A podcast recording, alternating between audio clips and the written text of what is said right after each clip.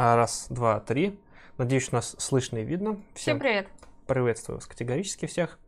Вот, а, вы долго ждали. Чтобы мы стримили на Чтобы фоне мы стримили книг. на фоне книг, и мы стримим на фоне книг. Напишите, что вам больше нравится. Вот, ставь там лайк, если нравится с книгами. Нет, с- Дизлайк, если нравится фон. Наоборот, наверное, правильно было. Ну ладно, короче, не ставьте ничего, я пошутил. А, так, Мы, кстати, проводили уже как-то опрос, там большинство было за книжки. я требую переголосовать. Я считаю, что это вас был нелегитимен. Все забыли, как плохо было с книгами. Кстати, о том, легитимные или э, голосования и вообще э, вот нужно ли поддерживать мнение большинства, мы как раз поговорим сегодня на стриме. Это важнейшая тема, с которой столкнулся Ленин, наш любимый Ленин, Да. Во время работы в пятом-седьмом годах. А, ну что, стрим у нас посвящен, собственно, следующему этапу в жизни партии. Вы так долго ждали этот стрим, что просто уже чувствую вас. Нетерпение вот это вот. Ух, да. Ну, кому книги нравятся, вот привет, привет, книги нравятся, приветствую. Ну, нравится. Ну, напомню, в прошлый раз мы распрощались с вами. На следующий паш по 18 съезд. Товарищи, сегодня максимум пятый дойдем. Пятый, да-да-да. Ну, если честно, очень интересно все прям, да. А, Значит, мы расстались на том моменте, как э, э, меньшевики провели свой Ты хочешь съезд, прям сразу так начать? большевики провели свой съезд. Да, ну ладно. Ну, напоминаю. Вот. а, Кто помнит, кто, кто смотрел, удалось ли им объединиться в прошлой серии? Да, да, что нам делать дальше? Как с этим всем быть? Вот. а, так, у нас из анонсов из ближайших что-то у нас есть из такого, из интересного. Что-то мы как-то за- подзабыли перед стримом вспомнить про анонсы. Ну, кроме того, что можно вступать в кружки, да, как всегда. Ссылочки Мгм. в описании, не забывайте. То есть также те, кто хочет поучаствовать в общей работе, тоже э, ссылки у нас вот есть в, в описании. Вот, и немножко сделаем маленький анонсик, что мы готовим э, как это? Это документальный или художественный фильм, Мария? Как вот? Как А Это будет документально-художественный фильм Да. о революции 905 года. снимающийся на местах событий. А, еще не, не забывайте поддерживать наше видео, которое выходит на SM Live. А, сейчас идет информационная кампания в поддержку врачей и фельдшеров, которые по Фельдшеров всей нет? фельдшеров фельдшеров. Мгм. Ну, вот, ой. А, Sorry. в общем-то, поддерживаем, да, тех, кто не может работать из-за ужасных условий труда, и это можно сделать по-разному, но самое главное то, что сейчас ребята активно из разных городов снимают видео про врачей и фельдшеров в своем районе. Скоро у нас выйдет еще несколько видео на эту тему, поэтому подписывайтесь обязательно следите за тем, как развивается ситуация. Ну что, тогда, а, думаю, можно будет приступать. Нас всего 48 людей. Какого хрена никому не интересно про историю партии? Вот нас, скажем, стрим онлайнчик как-то под... под э, Это Ну, больше- больше меня стойкие. К огорчает. 18 съезду останется двое. А и когда, это мы, будем мы. а когда мы будем ждать какой-нибудь, знаешь, какой-нибудь, какой-нибудь 25-й, а, прям э, мерзительный, вот это вот все. Да, будет интересно, я думаю. Так что оставайтесь с нами, а будем идти дальше. Фельдшеров и фельдшерок пишут нам в комментариях. Это важно. Ну что ж, мы напомнили, что а, прошел третий съезд. Ну, как съезд. Ну, так, Два съезда. Два съезда параллельных, то есть, по сути, раскол в партии, все хана, э, гипс снимают, клиент уходит, вот, но, как бы, дело в том, что этот конфликт, он был заметен только в верхах партии, а многие низовые члены говорили, какого хрена вы там ругаетесь, нам вообще тут работать, как бы, на местах, а вы тут какой-то херней страдаете, разницы ваш между вами не вижу, все, все едино, что в лоб, что по лбу, да, поэтому давайте как-то решайте, вот, и по сути, пришлось искать какие-то компромиссы и, э, по сути, с одной стороны, надо было каким-то образом работать с этим, а с другой стороны, надо понимать, что на фоне событий, да, то есть это 1905 год, в стране гремят, гремит, по сути, революция, то есть массовый приток людей в партию, то есть партия, по-моему, удваивается, по-моему, за этот промежуток времени, или, даже больше. То есть массовый приток людей, и надо их куда-то девать, а у вас как бы расколы, проблемы, то есть как всегда, то есть типа в стране событий, а что делают коммунисты? Коммунисты колются. Ну, социал-демократы тогда еще называли они себя. Вот, и с этой проблемой надо было что-то делать, нужно было каким-то образом обрабатывать э, приходящих людей, как-то взаимодействовать, в общем-то, с приходящими людьми, как-то канализировать недовольство, как-то его направлять каким-то образом. Вот. И на фоне этого э, начались поиски компромисса между большевиками и меньшевиками, хотя ими все дело не ограничивалось.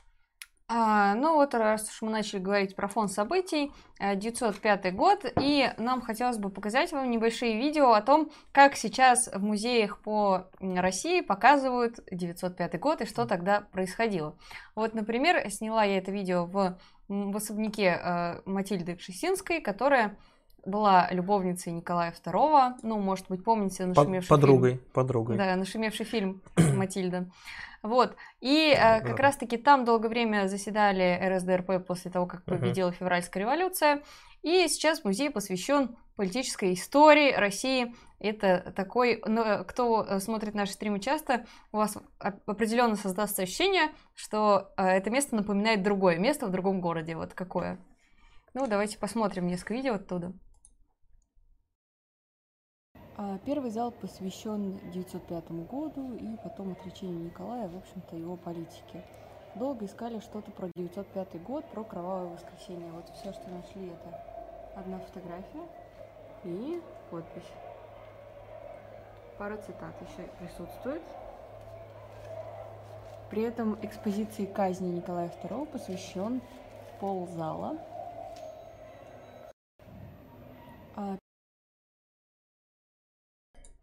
Вот, как-то так, э, да, то есть 905 год у нас э, Кровавое воскресенье, о котором мы говорили в прошлый да. раз, это вот такой вот маленький элемент, все остальное это про царя-батюшку, царство ему небесное. Итак, 905 э, год, шумит революция, давай откроем презентацию. Многие, напомню, о чем мы сегодня говорим, история РСДРП, часть третья, да. сериал целый. Итак, события происходят в том числе в Иваново-Вознесенске. У нас здесь есть специалист по Иваново-Вознесенску. Да, да, рожденный да, в Иванове, да. Ну что, в Иванове происходит всеобщая стачка работников, то есть ряд, ряд фабрик выходит, то есть и эти вот маевки, то, с чего все начиналось, по сути, да, по сути, на краю города, почти за городом, на маленькой реке Талка собираются рабочие, собирается гигантский, гигантская стачка, то есть, по сути, такой полу, полустачка, полуполитический митинг, полу там, всего остального, и требования потихоньку радикализируются, вот, для управления выбирает стачечный комитет, и это, собственно, становится советом, который на момент протестов, по сути, начинает, по сути, быть, ну, главным, что ли, органом в городе, который, по сути, подчиняет себе ну, все управление в городе, который э, занимается тем, что он, ну, сначала организация, то есть, когда у тебя такое большое количество людей находится в одном месте, их надо каким-то образом безопасность обеспечивать, чтобы там как-то все было более-менее цивилизованно. Их необходимо кормить и, там, и так далее. Это все довольно-таки сложные хозяйственные задачи, а потом дошло до того, что как бы Иван в этот момент был безуездным городом, да, частью Владимирской губернии, Шуйского уезда, хотя к тому моменту Иванов был уже больше, чем Владимир и больше, чем Шуя, собственно. Вот. Но город был маленький, полиции сил было мало, поэтому стачный комитет взял на себя еще и управление, по сути, городом, в том числе полицейское, в том числе за порядком следили. Вот, они себе забрали здание, по сути, как он, Мещанское право, по-моему, здание себе забрали. Там, собственно, совет заседал, там сейчас есть экспозиция этому посвященная, хотя сейчас в общем-то, музей находится не в самом лучшем состоянии, но благодаря губернатору от КПРФ в свое время, как он, Владимир Ильич Тихонов, по-моему, да? Да, это он был, собственно, тот, который в свое время проводил э, раскольный съезд в КПРФ, попытки его каким-то образом изменить. Вот, он, э, собственно, сделал э, так вот он э, вложился в то, чтобы этот музей хотя бы в каком-то виде восстановился, хотя бы вот в этом историческом здании этой Мещанской управы. Вот, я думаю, мы в фильме еще про это здание еще расскажем немножечко и, и его покажем. Вот, ну, тут на фотографии было, наверное, видно. Вот, как раз таки, тут памятник, он посвящен, с одной стороны, он двум революциям, ну, трем, ну, тут и 5 и 17 году, короче, он, то есть, как такой, вот, посвящен, в общем-то, тут, вот, тут видно это, что это у нас такое, это центральная улица города, это вот до сих пор это место осталось, сейчас это проспект Ленина. Вот как он назывался тогда, я сейчас затрудняюсь. Э, ну еще не переименовали, то хорошо. Да, да, у нас э, проспект Фридриха Энгельса переименовали в проспект Шереметьева, что довольно иронично. Вот, но Ленин пока никто не трогает, Ленина пока как-то боятся. Ленин еще, Ленин, к счастью, побаиваются. Угу. А, События 1905 года охватывают всю Россию, и не только. Мы уже говорили, что э, в первую очередь бомбануло там, где был национальный гнет. Но а что же происходит в партии? А в партии происходят важные изменения, потому что в годы революции она может выйти наконец из своего нелегального положения.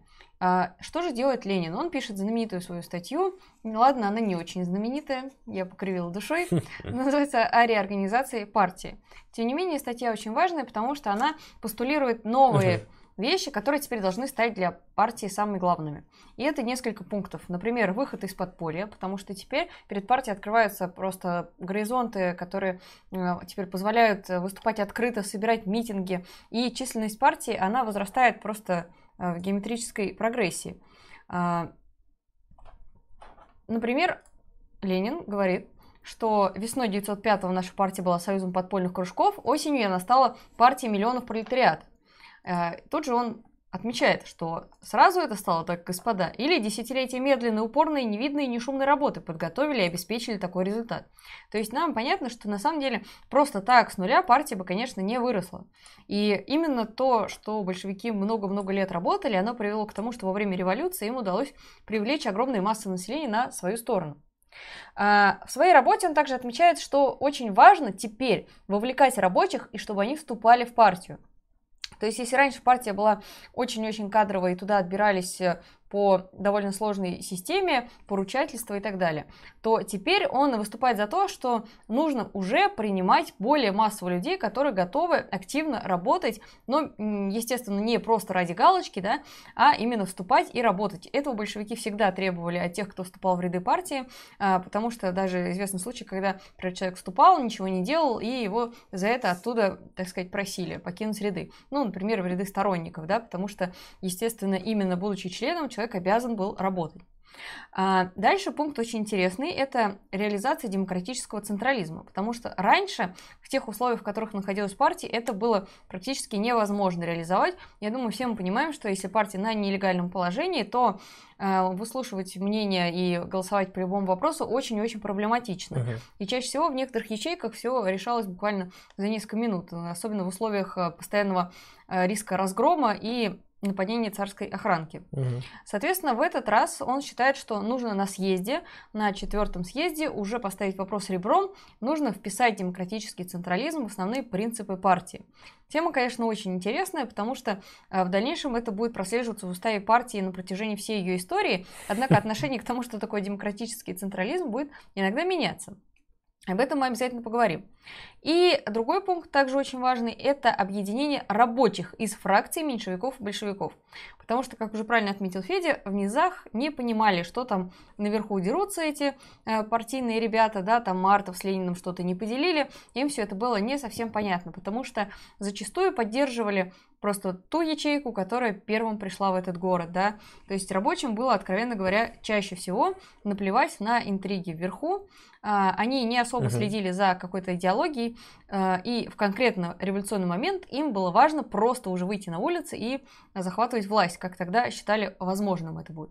А, в результате именно объединение снизу Ленин считал основной задачей, и что это выльется реально в объединение партий, но не примиренчество. Ленин выступал за то, что партия все-таки объединится, так сказать, в большевиков, то есть все примут их позицию и станут за ними. Вот. Он не стоял за то, что нужно, например, э, объединяться, там, искать компромиссы. К этому он не стремился. А, например, этой позиции придерживался одно время Троцкий. Вот. Поэтому нужно понимать, что принципы демократического централизма здесь, э, в данной ситуации, Ленин рассматривал именно э, в качестве фракции большевиков, который возглавит партию, потому что считал этот курс э, единственно верным, и, как мы увидим впоследствии, он был прав. Вот. Ну, по крайней мере, э, в рамках советской историографии. Ага, нет, нет, конечно, прав. А, э, при подготовке к съезду, по сути, то первым таким шагом было создание общего ЦК, вот, то есть в декабре 1995 года, то есть уже в самом, самом конце года, создан объединенный ЦК, в который вошли три представителя от большевиков и трое от меньшевиков, то есть такой, на таких вот паритетных, на равных началах, для того, чтобы готовить вот, э, съезд. Вот. Э, даже вот в формате Хотя в тот момент, скажем так, так получилось, что ну, большевикам то есть, необходимо было, по сути, участвовать именно в этих событиях. То есть, э, вот, например, в московском вооруженных, там, вооруженных дружинников насчитывалось 1700 именно вот таких вот, больш... ну, этих вот э, социал-демократов, из которых 600 было большевики, 250 были меньшевики. То есть все равно а, большевики были такой наиболее все-таки боевым и мощным крылом, хотя зачастую меньшевики именно в численности даже иногда и превышали большевиков, несмотря на свое название. Вот. Ну что, к съезду это да? Сначала А. у нас, э, так сказать, съезд, это опять, А, еще да. казалось бы, съезд, но не съезд. Мгм.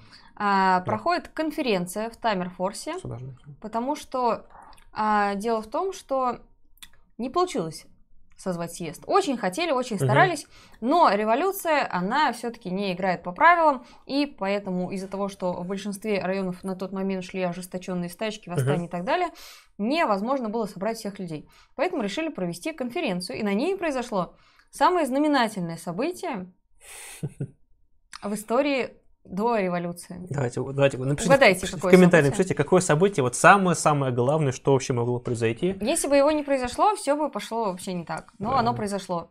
И слава Марксу. Вот, давайте угадывайте, и я его показываю. Да, вы угадали, это встреча Ленина со Сталиным. Да. А, на самом деле, тема действительно нашла отражение в историографии, потому что впоследствии а, Сталин многое писал о своей встрече с Лениным. А, Мгм. Ленин, к сожалению, не успел оставить своих заметок, хотя потом, если кто интересуется темой, очень много всяких маленьких замечаний его о Мгм. Сталине. Их можно найти на в письмах э, и в работах, то есть э, так ме- мельком он часто, потому что, естественно, они работали много лет вместе. Но что касается самой конференции, на ней, на удивление, не только э, Ленин со Сталиным общались, там было очень многое. Например, а, в итоге все это нашло отражение в работе Ленина, победа кадетов и задачи рабочей партии, потому что, э, в общем-то, вопросы, которые там обсуждались, они а, очень большое значение имели с точки зрения участия в парламентской борьбе. И на тот момент кадеты очень сильно имели Мгм. влияние со стороны а, поддержки населения. И часто обвиняли большевиков в том, что они не хотят участвовать в парламентской борьбе.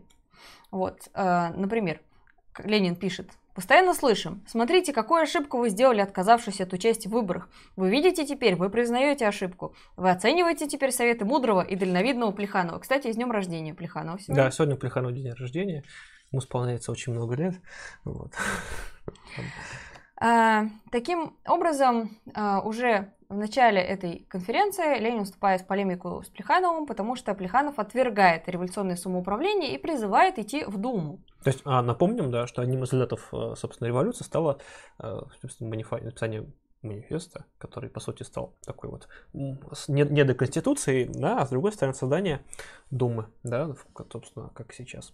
Вот, которая была слабенькая, никакая, но уже была, и, в общем-то, по отношению к ней разделился большая полемика внутри партии, то есть, а что с Думой делать? И тут получилось две таких крупных позиции. С одной стороны, это был э, Ленин с позицией, что нужно бойкотировать э, выборы в Думу, а с другой стороны был, а кто был, не помню я, кто был с другой стороны. Ну, в общем-то, там а, многие были, но Ну, короче, там Плеханов был меньшевики. как главный теоретик вот этого всего, потому что он фактически снял э, лозунг вооруженного восстания. Вообще, он э, не сказал об этом прямо, но все его речи, они подводились к тому, что нужно его снимать, и нужно действительно действовать только в рамках парламентской борьбы. Ну, это больше, мне кажется, к съезду вопрос можно в рамках обсуждения а это на конференции они уже там, да, начали начали. Довольно-таки ожесточенно спорить на эту Мгм. тему. Ну и э, также Пишут, это как Кагарлицкий. Вот, вот, кстати, вот у меня. Видите? Вот здесь вот. Ну, вы поняли. А, ну что ж, собственно, конференцию провели довольно успешно, ну, потому что мы сами поняли, что там произошло. Мгм. И так, дальше у нас... Сталин. Да, как раз-таки я хотела продемонстрировать воспоминания Сталина о Ленине, которые он озвучивал На на встрече. вечере На вечере кремлевских курсантов, да. аж в 24 году. То есть э, Ленин уже умер, Мгм. и он вспоминает в первую свою встречу. А, Я считаю, что это вот очень, на самом деле, интересный элемент, потому что, а, как ни крути, но довольно-таки личные воспоминания Сталина. Мгм. И он рассказывает о своем восприятии Ленина. Вот для тех, кто вообще любит изучать отношения, взаимоотношения внутри отдельных членов партии, на самом деле интересно, потому что а, изначально он считал, что перед ним будет некий такой ну, там супер огромный здоровый герой, а оказался очень обычный человек, который мало того, что щупленький, низенький, так еще и пришел раньше всех и сидел в уголке, со всеми общался. А Сталин считал, что скорее э, лидер должен прийти последним, чтобы все его ждали, там, под аплодисменты, под гром. Но очень интересно, что вот Сталина это впечатлило. Мгм. Так. Обычно в этот момент начинают вспоминать, что потом, как встречали Сталина. Ну да. Ну, у каждого свое представление об этом. Надеюсь, что все прочитали. Очень интересный, на самом деле, момент. Ну, потом, если что, на паузу поставите, перечитайте. Тем временем, действительно, четвертый съезд, параллельно с ним, побеждают кадеты. Можете видеть их замечательные молодые лица на этой фотографии. Вот. Я знаю твой любимый Милюков. Да, это да, прекрасен. А как же Струве? В общем, марксист человек, между что, прочим, да. кадетский лидер Милюков в Большом театре не мог купить себе бутерброд. Ну, это это в нашей понимаю. документалке. Да-да-да, сколько раз я это переговаривал, да. Итак, э, кадеты, ну, их программа, она достаточно буржуазная. Ну что ж, достаточно. Просто Более чем. Достаточно для чего? буржуазно? Итак, и пока кадеты там веселятся уже, получив власть, у нас Собственно, четвертый съезд Российской социал-демократической рабочей партии 10-25 апреля 1906 года в Стокгольме. Вот, немножко занимательной статистики. К тому моменту, в общем-то, партия была уже весьма многочисленной. Ее составляли 18 тысяч меньшевиков, 13 тысяч большеви- большевиков, да, меньшевиков стало побольше, 26 тысяч польских и 14 тысяч латышских социал-демократов. Впоследствии к партии присоединился и 33 тысячи членов Бунда. Это просто к слову о том, что многие думают, что в этот период была одна партия, которая все в одиночку двигала, но нет. э, Вот, например, национальный вопрос имел очень большое значение, то есть видно, например, по, по количеству именно польских социал-демократов, что было, на мой взгляд, связано с тем, что э, Польша была наиболее индустриально развитым регионом Российской империи, на особом положении находилась, и плюс польский вопрос, он как бы добавлял остроты, вот, поэтому смешавшись именно рабочий с национальным вопросом, породили столь массовый момент. Плюс как бы бунт, опять же, да, это все-таки граница была еврейская, а евреи были на ущемленном положении Российской империи, то есть там и черта оседлости, и еврейские погромы, поэтому недовольство среди евреев было крайне высоко, поэтому и так много было евреев среди социал-демократов. Ну, видно по тому, что а, только вот членов Бунда а, было, по сути, ну, сравнимо да, да, с общим числом, даже, кстати, даже получается больше, чем с- вместе большевиков и меньшевиков, что на самом деле очень и очень много. Ну, это тот самый мировой заговор. Евреи, И да, да, к слову просто о птичках. Ну вот, э, наверное, дальше стоит... Ну, говорит, ос- посмотрите опять на фотографии, кого вы узнаете. Есть ли знакомые лица, есть ли те, кто останется до конца. Кстати, здесь уже таких Тут людей уже больше. Плоховато видно, конечно. Вот Рыков, да, Красин, Красин. Рыков, э, э, ну, Сталин появился у нас тут. Это Фрунзе, он, да, уже есть, пожалуйста. Вот. Плохо видно, конечно, оригинал. это его первый съезд, фактически, потому что конференция, она считается, но не совсем все-таки. Потому что именно полноценный съезд, где уже решаются конкретные вопросы. Ну, у тебя только большевики показаны. Это, мне кажется, как-то несколько Не отра- нашлось несколько, несколько не отражает сущность того съезда, потому Да, к сожалению, вот фотографий не нашлось. А дело в том, что съезд этот оказался пораженческим, фактически. Объединительный съезд, как тут написано на презентации, я покажу еще раз. А, да, ну, объединительный съезд. съезд, съезд. Это твердый знак обозначается. как. Да, старое написание. А, получается, что он оказался довольно проигрышным для большевиков. Дело в том, что самым главным на тот момент был, естественно, аграрный вопрос. Что же, что же делать с землей? И большевики, в частности Ленин, который выступал с этим докладом, он считал, что нужно именно конфисковать землю у помещиков и именно идти на такие радикальные меры.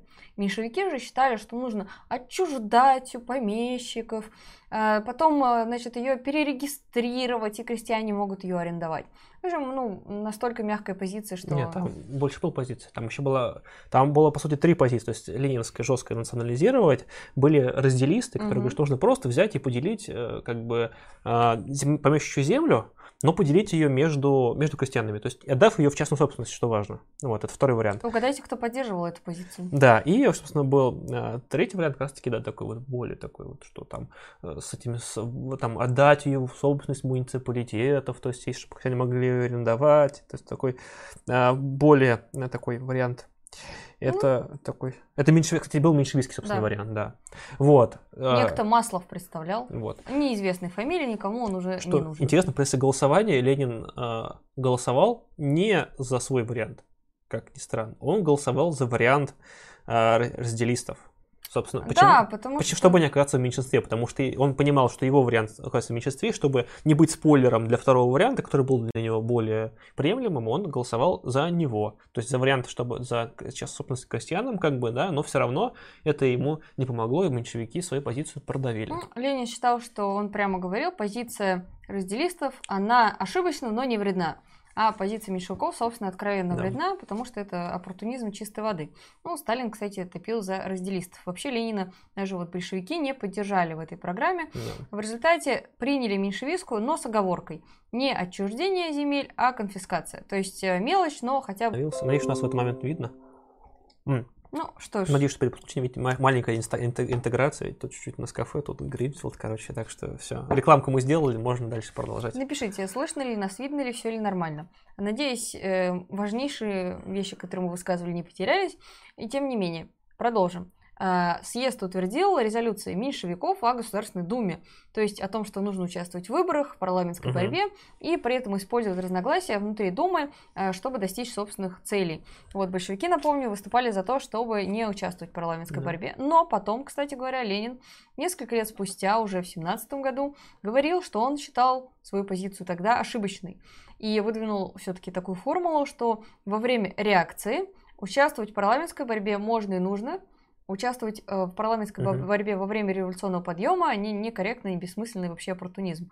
А почему же он совершил ошибку? Потому что он тогда не понимал, что революция 1905 года уже прошла свой пик. Да. Ну что, давайте немножко, давайте пару цитат, наверное, из деятелей того времени я зачитаю. Вот, давайте пойдем по меньшевикам. Да, то есть, по словам Дана, сказанным в апреле 1906 года на четвертом съезде партии, любой конституционный порядок мог послужить в революционных целях, даже в минимум конституционный, как в России. Иными словами, Дума могла стать русским генеральным штатами, вокруг которых объединились бы все недовольные, как во Франции конца 18 века. Вот такие, такие. То есть, видите, люди апеллировали каким-то историческим аналогиям, кстати, к ним довольно-таки, ну, близким, да, то есть они пытались ну, какие-то, какие найти поддержку в прошлом, да, то есть как бы объясняя, то есть задним, как бы пытаясь вот притягивать э, примеры прошлого, кстати, тоже сейчас многие таким пытаются заниматься. Ведь революция – сложный поступательный процесс, который нельзя свести к одномоментному силовому захвату власти. Тоже, видите, к диалектике практически апеллируют люди. Следующее. Мы обязаны использовать всякие уступки правительства, напора оппозиционных революционных сил, хотя бы они давались только на бумаге, с явной целью изолировать и ослабить революционные партии. Никакими уже уступками не сможет оно этого достигнуть до тех пор, пока азиатское самодержавие не очистит место для конституционных порядков. А до тех пор колебания зигзаги правительства могут только обострить антагонизм всей нации и с ним не смогут а, служить на пользу революции, разъяснял свою позицию Аксельрод, один из лидеров меньшевиков. Пожалуйста. По словам Германского, Дума должна была стать а, хорошим бродилом революционного движения. То есть многие в Думе видели прогрессивный момент, связанный то есть, именно со свободой слова, какой-никакой ограниченный, да, и именно то, что она станет таким вот центром сосредоточения просто оппозиции к власти. И там, понимаешь, что в тех промежуток времени а, у большевиков, вообще у РСДРП была программа минимум, да, которая там, как бы, с сожалением самодержавия, она входила, по, по сути, ну, в минимум, да, в такой. То есть они вот в рамках этого в значительной степени рассуждали, вот.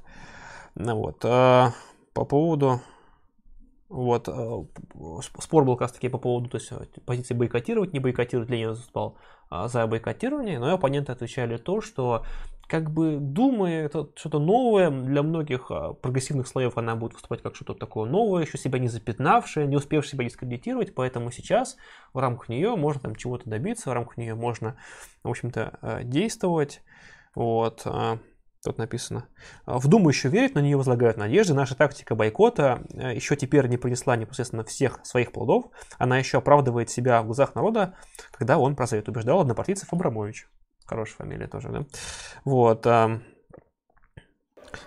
по его мнению, социал-демократы а, должны были пользоваться любым случаем, чтобы убедить народ в негодности Думы, подталкивая его к решительным действиям. Вот. А, тут Ленин высказался на счет, что аттестовал так. Он проводил весьма неожиданный аргумент в пользу бойкота Думы, что не следовало мешать кадетам побеждать на выборах, дробя силы оппозиции. То есть, что пускай кадеты выиграют, а, покажут всю недееспособность, по сути, системы, что вот, вот, пожалуйста, вот оппозиция выиграла, и что она может сделать, да? Вот, например, для нас сегодня таким аргументом может, например, считаться победа, ну, по сути, ну да, победа КПРФ в двух выборах. Они же, по второй, третий съезд, э, созыв, точнее, Думы вот современный, да, КПРФ являлась самой крупной фракцией в Думе вообще. Ну и вот. Тут, вот, тут как бы вот к этому он апеллировал, довольно-таки интересный такой момент. То есть, причем спустя минуту Ленин определял кадетскую думу как безусловного врага революции. Ну, думаю, опять же, понятно, кто знаком с политической программой кадетов, она не очень сочеталась э, с программой социал-демократов. По мнению Красина, не было смысла принимать участие в выборах, если не представлялось возможности провести в депутаты наиболее значимых членов партии. Вот. вот. Ну, а, на съезде взял верх позиция Дана. Вот. Ну, аргументы, кстати, не новые, и сейчас их используют. Да, да, да, да. Смотрят дебаты. Да. Кстати, на съезде выбрали ЦК, да, тоже момент. О, забавный момент. Давай, про ЦК, да. Вот про ЦК, оно в моей книжке и в книжке Феди по-разному рассказано. Покажи свою книжечку. Э, в общем, видно, у меня старая советская, у него нет. Да. В моей книжке написано просто, что большевики на этом съезде избрали ЦК во главе с Лениным. Да, да. А тут написано. В составе ЦК было избрано 7 меньшевиков. Бахметьев, Гольдмал, а, Колоколь, Колокольников, Крахмаль, Радченко, Арзанов, Хинчук. И три большевика. Десницкий, Красин и Рыков, который последний заменил Богданов. Внимание, вопрос. Где же Ленин? Где Ленин? Ну, вот. А да. дело в том, что был, именно был избран, поскольку больше, меньшевиков было больше, то на съезде они просто протолкнули свой состав ЦК. И а большевики как бы, ну, пришлось это, по сути, съесть. Вот. Ну, поскольку, а Ленин как бы для меньшевиков был красной тряпкой, и они голосовали против него, поэтому Ленин туда просто не прошел. Вот и все. Кроме этого, а, большевики выбрали свой ЦК Внезапно. своей фракции во главе, угадайте с кем, с Лениным, правильно. Да. А, самое интересное, что принципы демократического централизма, которые Ленин провозглашал в своей работе до съезда, на съезде уже были приняты. Угу. Как же нам решить эту дилемму, товарищи? Помогите нам. С одной стороны, принципы демократического централизма. С другой стороны, Ленин идет против решения большинства. О, ужас, да? И даже не только Ленин, а все большевики. А ответ, вернемся к ответу на этот вопрос в конце. А пока напомним, что еще на съезде было решено а, присоединение а, социал-демократических партий Польши и Литвы и также с Латышской социал-демократической партией объединились. Раньше они были автономны, тут вошли в составе территориальных единиц, которые уже на месте ведут работу. А с украинской, кстати, не удалось договориться партии тогда. И еще одним дискуссионным вопросом была, был вопрос об экспроприациях тех самых знаменитых, потому что меньшевики считали, что это дискредитирует движение, а Ленин и большевики считали, что это, наоборот, э, прогрессивно и так далее. А тем особенно, конечно, Красин упорствовал, мы все понимаем, почему. А, те, кто знает историю Красина, он просто действительно занимался этой темой очень активно. А, так вот, э, в результате меньшевики приняли резолюцию экспроприации отменить и признать их э, дискредитирующими. Ты пишешь, что Ленин был в составе президиума. Он, по был как это, кандидат в член ЦК или как там? Кандидат в член ЦК он был, да. Давайте немножко, а, наверное, о межсъездовом периоде немножко поговорим, да, то есть ну, о работе партии. Еще коротко, чуть-чуть. А, Остался давай. у нас один слайдик. Про... А, ну хорошо. Э, да, Опять? снова Сталина Ленина. Сталин. Итак, э, здесь он вспоминает второй раз, как он увидел Ленина в 1906 году на Стокгольмском съезде. И как раз-таки он говорит... синдром. Да, он Бадумц. говорит, что а, на этом съезде он впервые увидел Ленина в роли побежденного. И опять Ленин его впечатляет, потому что Ленин не сдавался, а все равно рвался в бой, организовывал свой ЦК и так далее. Ну, я, конечно, утрирую, тем не менее. А, действительно, Ленин не сдавался, несмотря на то, что съезд, съезд прошел просто провальнейше, и резолюции большевиков не были приняты ни одной, которую они хотели продвинуть в первую очередь. А, ну, а дальше он уже говорит о том, что Ленин там раскритиковал всех, uh-huh. поэтому всех убедил, что не нужно расстраиваться. И, кстати говоря... Нет, это... не остается, а не хныкать. хныкать. Вот это вот прям... Вообще, это важный момент, потому что, к сожалению, э, вот можно легко себе представить картину, да, как после съезда, где не прошли все ваши резолюции, но тем не менее удалось добиться действительно многого, да, uh-huh. потому что с точки зрения развития партии это все-таки важный этап. И получается, что э, нужно бороться дальше, нужно не сдаваться, нужно продолжать гнуть свою линию, а вместо этого его товарищи хныкают. Да. Ну, это просто на самом деле ни в какие ворота, потому что ну что в такие моменты делать? Вот я считаю, что надо подойти и сказать, ну не хныкайте, товарищи, у нас же надо все-таки продолжать нашу борьбу. И Ленин это и сделал. А дальше борьба продолжилась, и да. до пятого съезда продолжалась внутри. Да. Ну, это немножко, да, поговорим про промежуток, который происходит между, то есть, э, в общем-то, работа связанная была в значительной степени именно вот с Думой, поскольку, ну, партия приняла решение, надо вот, э, действовать. А, условия были довольно-таки сложные, тяжелые, как кто знает, помнит эту историю. То есть, э, хотя довольно-таки успешно со стороны социал-демократов, потому что они, в общем-то, свои позиции очень смогли в какой-то степени усилить. То есть в Первой Думе 2006 году во фракции социал-демократов числилось 14 депутатов, 5 э, из которых представляли Грузию, что интересно. Вот. А во второй думе социал-демократическая фракция уже насчитывала 64 депутата. Вот. Ее лидером стал видный меньшевик э, Црители. Вот. Часто его тоже вспоминают. В полемике он часто всплывает вот, с, с Лениным. Кто не помнит. тот, который скульптор. Разумеется, не тот. Вот. Среди думских большевиков наибольшим авторитетом пользовался Алексинский. Вот. Но все равно, то есть она была очень... Проблема была в том, что не было единства э, в рядах фракции, очень было много внутренних споров, недопониманий, э, практически саботажа, вот, и работа с этим как бы продолжалась. Ну, вот очень много воспоминаний этот счет есть. Вот. 18 э. марта 2007 года один из членов писал, работа фракции идет из рук вон плохо. Депутаты нигде не показываются, сидят у себя на квартирах, обсуждают, обсуждают тактику Думы. Это, конечно, не способствует жизни организации.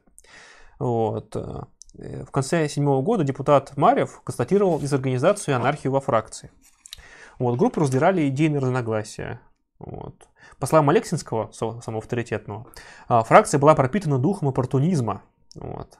Самого Алексинского коллеги по фракции обвиняли в демагогии. То есть э, споры, вот эти вот заседавшиеся, про заседавшиеся люди, то есть это было прямо ужасно. Вот. Весьма суровую характеристику дал своим однопартийцам а, Романов в письме от 11 мая 2007 года. Наша фракция сама по себе влачит жалкое существование. Чуть ли не половина членов отсутствует, в том числе и лучшие силы. Делами заправляют личности без, э, бесцветные, слово какое, бесцветные. И деятельность получается такая же бесцветная. Фракционные собрания социал-демократы предпочитают не посещать. Из 55 членов, а, числящихся на тот момент членов а, объединения, на них нередко присутствовало 20. Долгие выступления представителей ЦК партии чрезвычайно утомляли депутатов. При этом даже наиболее активные члены фракции не были готовы к рутинной думской работе. То есть эта вот работа начала, по сути, разлагать фракцию. А, вот еще один из лидеров так определял а, круг вопросов, в котором он был компетентен. А в общей политической ситуации он был готов говорить час, о программе 20 минут, о бюджете, о правовых вопросов и так далее ни одной секунды. Вот. Хотя, вот, несмотря на все это, на все свои проблемы, по сути, именно фракция социал-демократов оказалась такой вот в центре политических событий, потому что в рамках Э, скажем так, столыпинских репрессий, да, то есть в мае 1977 года Столыпин потребовал а, лишить 14 демократов, в общем-то, неприкосновенности думской и их прижать. Вот, собственно, Дума на это не согласилась, попытаясь играть какую-то самостоятельность, но их просто разогнали, распустили, э, после чего 37 представителей фракции были арестованы и привлечены к судебной ответственности. Вот это, собственно, к слову о о нравах тогдашней Российской империи, и как думали и вертели, собственно, как хотели, так, как им было удобно. Да, в следующий нет. А, и хотелось бы, наверное, сразу показать угу. видео, как раз посвященное Думе, опять из того же особняка Кшесинской. А, в общем-то, на видео так звук. Здесь у нас следующий зал, посвященный реформации, в общем, реформам в начале 20 века. Причем уже в начале можно получить брошюру, в которой написано, что а, вот реформаторам России, к сожалению, мешали революционеры и ретрограды. И из-за этого им не удалось в должной мере провести необходимые реформы. Ну, то есть, сами понимаете, да, вот эти вот большевики, они помешали процветать замечательной России. Вопрос аграрного преобразования, вопрос, да, возможно, каких-то свобод. А, Но первый законопроект, который в Государственную Думу спускают на рассмотрение, это законопроект о учреждении прачечных при Тарковском университете. Как вы считаете, какое отношение императора к Государственной Думе это демонстрирует? Да, Вопрос аграрного преобразования, вопрос, да, Я, я как будто Ельцин-центр. Часть практического практики. Вы поднимаетесь заново наверх на третий этаж, там мы присаживаемся. 12, 12, 12, все, хорошо. А, Возникло ощущение, что опять нахожусь в Ельцин-центре. Только что экскурсовод вещал о том, что э, Государственная Дума – это лучший демократический орган власти, но, к сожалению, она была только до революции и после 93 года. Э, к чему это нас приводит? К тому, что вот, значит, э, время СССР и революция – это все время, когда демократия была зажата. Вот, но царь-батюшка и еще Столыпин, они-то реально пытались реформировать все как надо.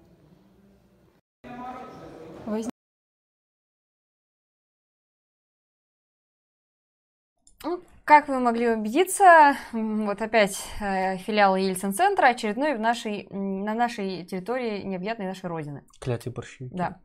Э, И вот э, там момент, я поясняю, экскурсовод рассказывает школьникам из 9 как я выяснила, класса о том, что, значит, образовали Государственную Думу, прогрессивный классный орган, но вот император не очень хороший совсем был человек, он сказал, что пусть они решают вопросы о прачечных при университете. Вот. А дальше вот уже клятые большевики. То есть постоянно транслируется такая тема, что в этих вот музеях что плохо очень быть ретроградом, Мгм. как, э, но, но в то же время царь, ну, там какая-то, если честно, шизофрения. То есть царь, с одной стороны, святой и хороший, Мгм. и целый зал посвящен скорби о нем, а с другой стороны, э, царь был ретроградом.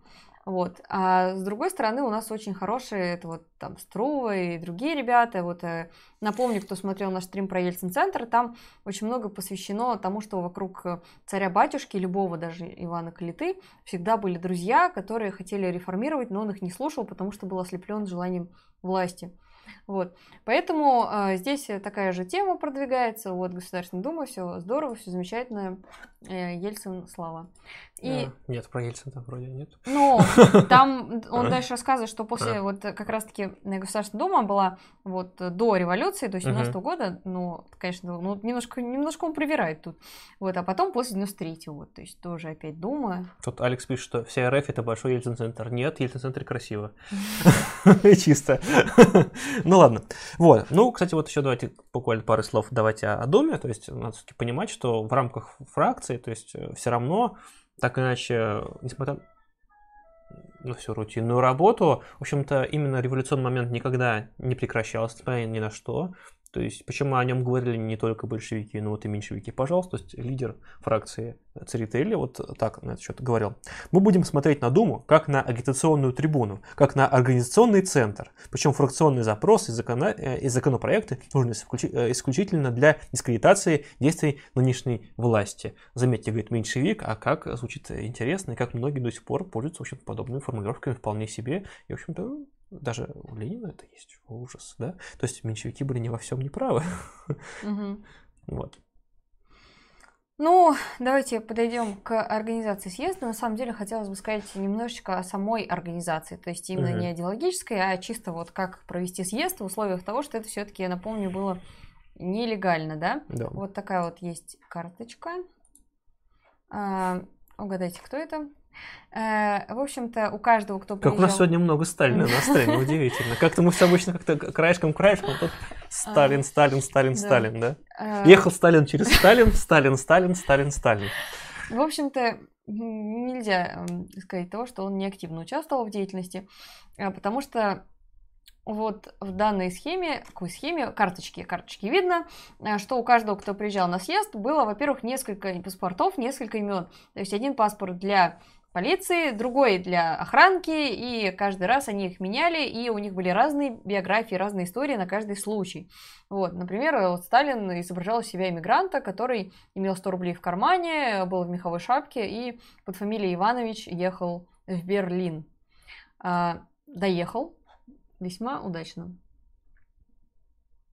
И перед нами съезд. Ну вот, собственно. Так, а, пятый съезд вот, состоялся в Лондоне 30 апреля 19 мая 1907 года. На нем уже доминировали большевики, хотя их было всего на одного человека больше, то есть 89 против 88. Вот, но преимущество обеспечил за счет именно национальных а, позиций по национальному вопросу, по национальным окраинам, за счет поляков и латышей.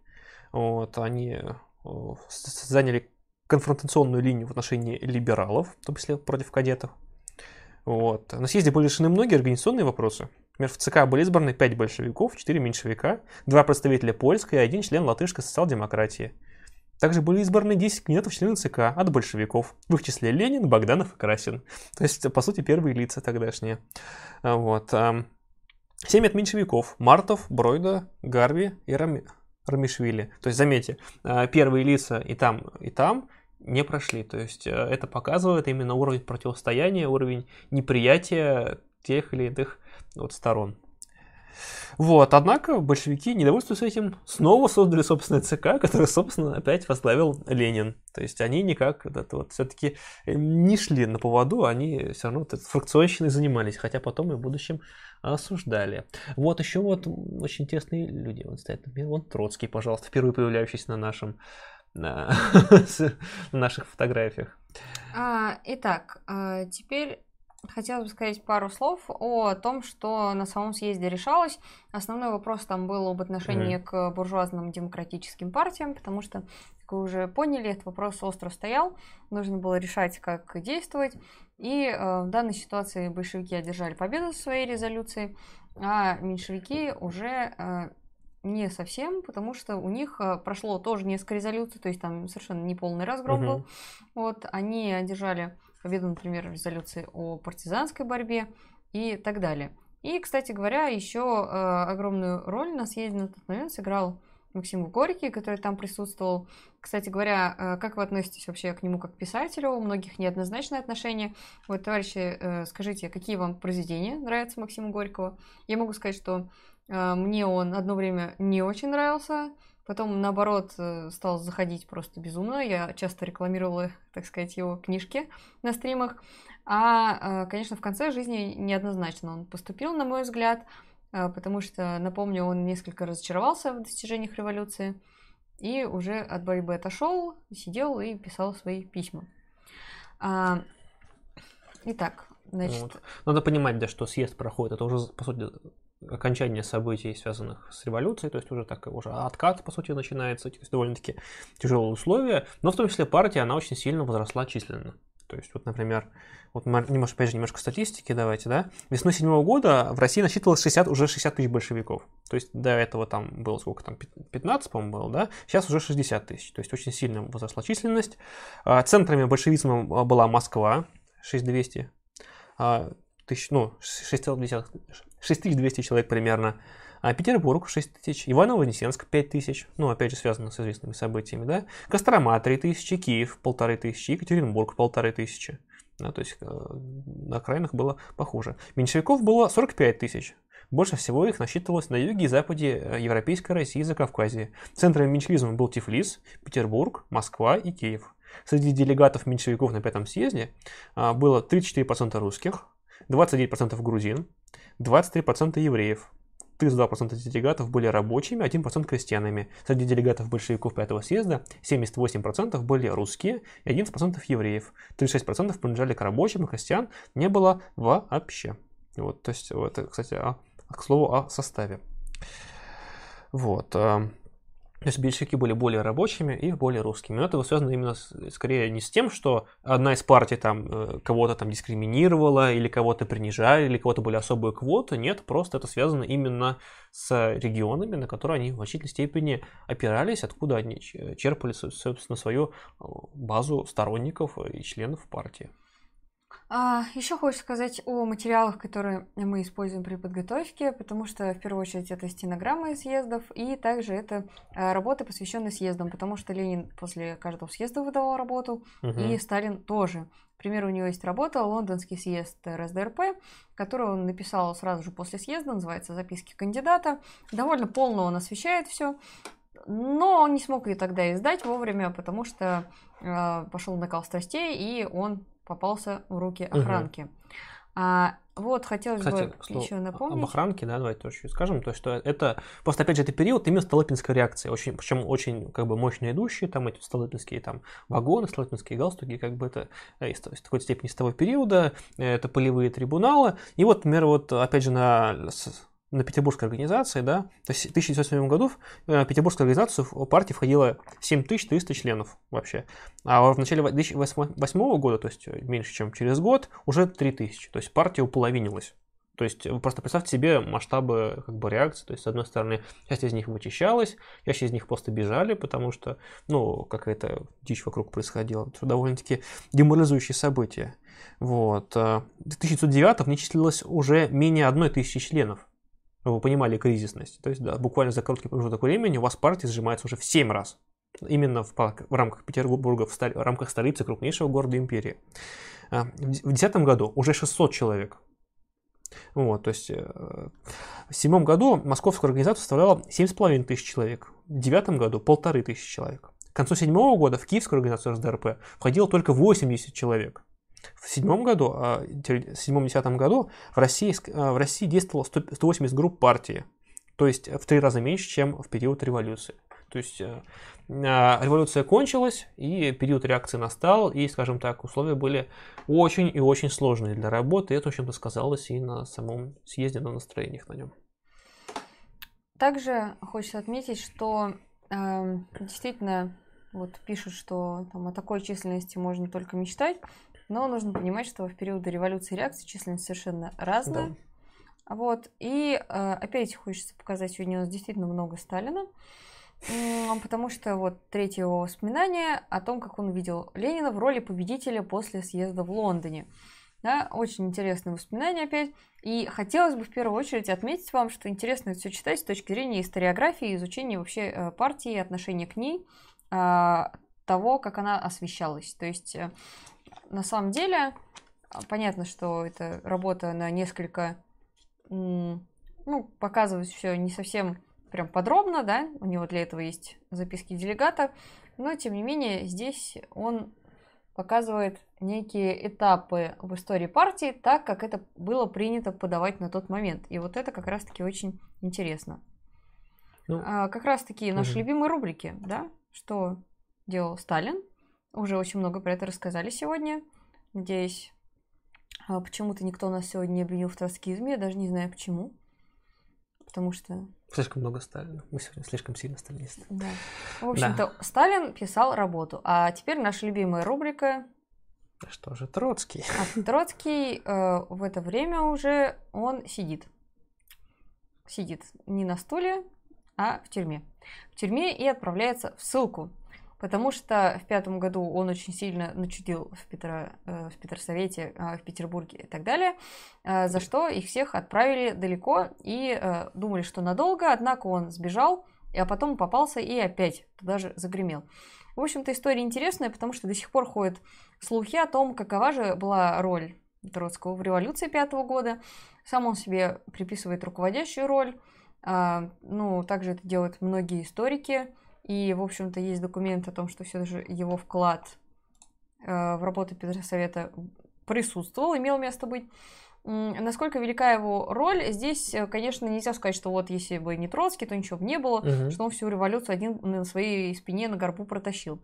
Естественно, мы понимаем, что это процессы объективные, и, безусловно, его работа, она дала ему опыт, который потом пригодился ему в 2017 году и помог э, реагировать более правильно, потому что, например, в пятом году его критиковали, когда он, например, слишком опрометчиво принимал решения. Но в 2017 году все же он исправил эти свои ошибки.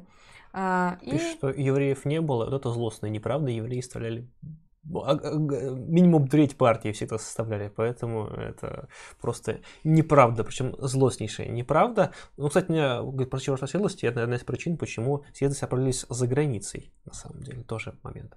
Хороший, кстати, вопрос от Владимира. Почему численность РСДРП вот. резко сократилась? А Люди я... выходили, арестовывались или что? Я поясню. То есть в условиях реакции работать было практически невозможно. То есть большевики не могли нормально, вообще большевики, господи, большевики, я говорю, социал-демократы не могли даже нормально съезд собрать. Это вот, то есть с ним собрать съезда были очень большие проблемы. Не могли, то есть э, нормально. Даже ЦК собрал, собирался нерегулярно, то есть не могли нормально тоже наладить работу. А очень была большая проблема то есть, с включением новых членов туда, то есть их туда просто кооптировали, ну, вот, там с выборами были проблемы. А, по сути, очень многие лидеры уехали в эмиграцию, чтобы просто не попасть. Вот кто-то сел как Троцкий, кто-то валил. Ну, Троцкий вот. затем тоже сбежал ну, и да. попал в эмиграцию. Кстати, про это у него есть э, книжка замечательная «Троцкий туда Моя и обратно». А, Нет, ну, туда и обратно. В моей жизни тоже освещен момент, как он а, из этой ссылки угу. сбегает, э, уже приезжает, и дальше он там э, едет, едет через Швейцарию и так далее, и едет к Ленину, в общем, очень интересно. Вот. А вот как раз-таки вот туда и обратно, это его единственное, наверное, художественное произведение, где он именно описывается. Я и... бы сказал, что моя жизнь тоже художественная. Не, ну это все-таки хотя бы это типа мемуаристика считается, а тот именно такой, вот он именно такой, в такой репортаже художественном смысле, как, как в Абису, то есть он рассказывает именно вот про ситуацию, то есть как вот его встречают, как там в каждом там в новом, ну там не только его, там многих там людей, то есть там в каждой, дальше есть, там в каждом населенном пункте есть ссыльные, они такие там, о, там ребята, здорово, там хлеб, соль, а их там, ну там кому это довольно-таки открытый, то есть их там и угощают, и принимают, и всех там ждут, там с плакатами, да здравствуют там большевики, там или там, ну не большевики, там просто здравствуют, там социал-демократы, такие ура. То есть он пишет о том таком очень тесном настроении, там таком вот, который наоборот его во многом мотивировал и поддерживал весь его путь, а везли его очень далеко, то есть и тем, тем дальше едешь, там, тем там меньше, просто меньше людей, дороги становятся все длиннее, там скучнее, вообще все больше и больше именно местного населения, которое, местных народностей, которые написано очень очень плохом состоянии находится, там, повального алкоголизма. Очень интересная книжка, она очень небольшая, там страниц, наверное, 70, может. То есть она читается буквально за один вечер, можете прочитать. Просто вот именно воспоминания, именно вот она ценны как по сути, показания тогдашних настроений именно вот среди э, сильных э, товарищей. Ну Это... что ж, ну, чуть я еще. Давай. Я просто момент. хочу поругаться. Вот, и потом поругаемся, да. И второй момент, это вот по поводу работы, то есть то, что интеллектуальный центр перемещает уже весь в эмиграцию, э, партия по сути, уже опять из-за границы, что тоже не способствует массовому, массовому членству в партии, да, то есть тоже выход начинается, ну вот, то есть начинаются газеты там издаваться, тоже все из-за границы, то есть там меньшевики, там, голос социал-демократы издают, вот, а большевики говорят пролетарий, газету, то есть тоже, ну, это все уже там из Парижа начинается, то есть опять. И вот в этих условиях реакции, конечно, работа становится ну, невозможно, как бы, струняется агитация, то есть у вас же в партию постоянно люди приходят, люди уходят. Вот, ну, как бы это нормальный процесс. А, по сути, реакция, она, с одной стороны, усиливает отток людей, потому что страх появляется, с другой стороны, осложняет приток людей. Поэтому у вас агитация просто стремительно сокращается. А, плюс, а, надо понимать, что если до этого людей много приходило, потому что революционное настроение, агитация, она легко заходила, она ложилась на благодатную почву, то после этого проходила, по сути, обратная ситуация. Они продолжали действовать теми же методами, но в условиях такого вот оттока уже, настроения, настроений, а, в условиях падения получилась такая ситуация, что уже все, и как бы и их те же самые методы уже не работали. Я хотела поругаться на грязного Гарри, который у нас пишет в Грязный Гарри. И так вот, э, грязный Гарри, то, что вы делаете, это как раз антисемитизм и есть. Это раз. А во-вторых, хотелось бы э, здесь, наверное, сказать такую вещь, что я с каждым днем с ужасом теперь убеждаюсь, сколько же у нас э, людей, которые вместо того, чтобы видеть классовое противоречие, э, видят национальные, так еще и именно во всем обвиняют евреев. Хотя это настолько сейчас нелепо, что э, давайте вы прочитаете работу Сталина о национальном вопросе, и перестанете неправильно употреблять э, слова нации и национальности, это раз. А во-вторых, угу. лучше всего, видимо, еще почитать книжек, вместо того, чтобы в интернете писать о том, что во всем виноваты евреи. Вот. И э, это, конечно, тема для нас больная, потому что мы столкнулись с тем, что многие люди реально в это верят. Э, но у нас есть такие борцы, Мгм. как Эдуард. Привет, Эдуард, я знаю, ты нас смотришь. Вот кто активно борется с этим явлением и, надеюсь, успешно. Ну вот, то есть очень многие по национальности, то есть это зачастую и там и, и русские есть, и, и армяне есть, и, и немцы есть, кого только нет среди э, богатейших людей, в общем-то, и по миру, и у нас, и везде, как бы, тут не может быть какой-то четкой привязки. Вот, понимаете, то есть просто у каждого там находят там какие-то там минимальные какие-то еврейские корни, да, то, что у него все остальные родственники, допустим, там русские, там какие-то англичане, там еще кто-нибудь, это почему-то все время отбрасывается, да, вот. Если мы захотим натянуть, что во всем мире существует какой-нибудь там, э, я не знаю, какой, ну, а, ну, не еврейский, а какой-нибудь там, не знаю, ирландский загород США, да, то есть, посмотрите, очень многих э, есть там какие-то ирландские корни, какие-то родственники там и так далее, или еще какой-нибудь, то есть, это, ну, на самом деле довольно легко натягивается, или количество русских у нас тоже, как бы, ну вот, почему нет, то есть, я, вообще, по понятию национальности, оно скорее относится не к крови все-таки, да, давайте все-таки кстати, материалистически, да, а оно все-таки относится именно к тому, в рамках какой культуры человек себя относит, в рамках какой он, он, э, действует, да, а вот в рамках э, капитализма уже зачастую эти все рамки все больше и больше стираются, особенно в рамках таких вот верхов, и зачастую люди в нем находящиеся уже никаким образом к национальности не апеллируют, и скорее уже наоборот эксплуатируют своих же э, со, со, собратьев по, по нации, да, и никаким, э, или по национальности, никаким образом не по сути, не делай скидок на то, что там вот ты там, а, там а, армянин, я армянин, давай там как-то вместе будем нарды играть, да? Нет, не так. Это в каком-то малом бизнесе, да, еще тогда работает, когда там, допустим, берут только там каких-то своих, там, на китайцев берут только китайцев и так далее, да, там это есть в малом, то в крупном бизнесе это все абсолютно уходит, посмотреть на их структуру, там вполне себе уже все интернациональное, и угнетение там является одинаковым а, для всех. Ну, по, имеется в виду на, на каждом уровне, примерно одинаковое. А, вот вопрос, как зовут девушку Стейшн Маркса. Я за- знаю только, как звали жену Маркса. Ее звали Женни фон Вестфален. Кстати говоря, очень интересная женщина. Да. Она мне очень импонирует как личность. И Да. год назад я была на выставке. Ее письма, письма Маркса к ней. Э, очень милая любовная история. Э, в общем-то, она... Про который сняли аниме. Ох. Ну, в общем-то, на самом деле, надо будет как-нибудь что-нибудь про нее побольше рассказать, потому что на самом деле нужно понимать, что она была очень одаренной женщиной и очень образованной для своего времени, но а, Скажи, отчасти что? она оказалась в тени великого мужа. А как же сказать, что Маркс просто был альфонсом и жил за счет жены, как некоторые тут начинают Да-да-да-да. говорить. Вот. Прекрасно. И вот есть, кстати, очень интересный вопрос, по-моему, от Дмитрия. А, какова была мотивация членства в партии в 1907 году? Мечта о светлом будущем? А, ну, мне кажется, что можно сказать, что, во-первых, а, членами партии, ну, безусловно, оставались те, кто уже не мог вернуться к нормальной жизни, как ни крути, да, будем честными, потому что мы понимаем, что люди, которые участвовали активно в революции, для них пути назад уже не было, хотя, например, тот же Красин в период реакции очень даже неплохо устроился. Вот, он э, влился в бизнес, он даже там э, был на главенствующих ролях. Вот, а, но когда, опять же, пришла новая революция, он вернулся к работе, потому что Ленин его попросил об этом и объяснил, что он нужен в сложившейся ситуации. А, так, ну какая еще могла быть мотивация в седьмом году? Ну, естественно, естественно, лучше не становится. Люди понимали, что нужно что-то менять, да? Мгм. И как раз-таки те, кто вступал в партию в это время, потом впоследствии считались очень даже ценными кадрами, Да. потому что одно дело вступить в семнадцатом году после победы, да, тем более там в восемнадцатом году, а другое дело вступить в годы реакции. Ну что, а, давайте а, дальше потихонечку пойдем. Давайте все-таки пятое съезд надо успеть за сегодня, как бы, а то мы что-то как-то прям размахнулись, а мы так его, по сути, его и не обсудили. Мгм. То есть мы только сказали, что он собирается, а о основных дискуссиях мы и э, не поговорили. Вот, по сути, э, в партии кризис, в партии все плохо, как мы уже сказали, да, и, собственно, главным вопросом встает, э, а как же нам место условных партийного того самого э, кризиса. Вот, а, собственно, выступает Ленин, э, заявляет о неизбежности нового революционного кризиса, к которому следует э, готовиться. Хотя многие в этом плане гораздо более пессими- пессимистичны, не разделяя таких настроений, Ленин говорят, что типа да нет, все как бы грустно, печальненько. Вот, Потресов, э, Черванин, Левицкий, например, оставили точку зрения, что к ликвидаторства Они а, ставили под сомнение продолжение подпольной деятельности партии, были убеждены, что ключевая задача современной им политической борьбы ну, это защита экономических интересов пролетариата. Ну, вот, на они просто ограничиваться. Вот. Плеханов против, против них э, выступил, который доказывал перспективность э, прежней тактической линии, настаивал на необходимости, э, в общем-то, сохранения сложившихся партийных структур.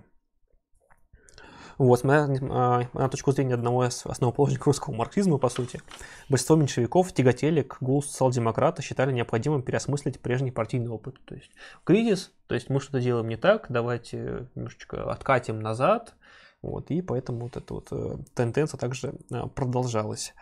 Вот, вот раскол, по сути, с меньшевиками, наоборот, скорее усиливаться начинает в плане именно работы. То есть Ленин говорит о том, что надо готовиться к новой революции, то есть говорят, что мы должны усилить борьбу, то вот, э, по сути, ликвидаторы, они наоборот, вот, чисто вот давайте вот экономическую борьбу, выборами там вот будем баловаться, вот и так далее. Ну, никакой вот тут революции уже в этом, по сути, нет. Хотя большевиков тоже были противоречия довольно-таки большие внутри себя. Вот. Ну, мне больше всего понравилось, что меньшевики там предложили провести так называемый рабочий uh-huh. съезд. Это была потрясающая идея.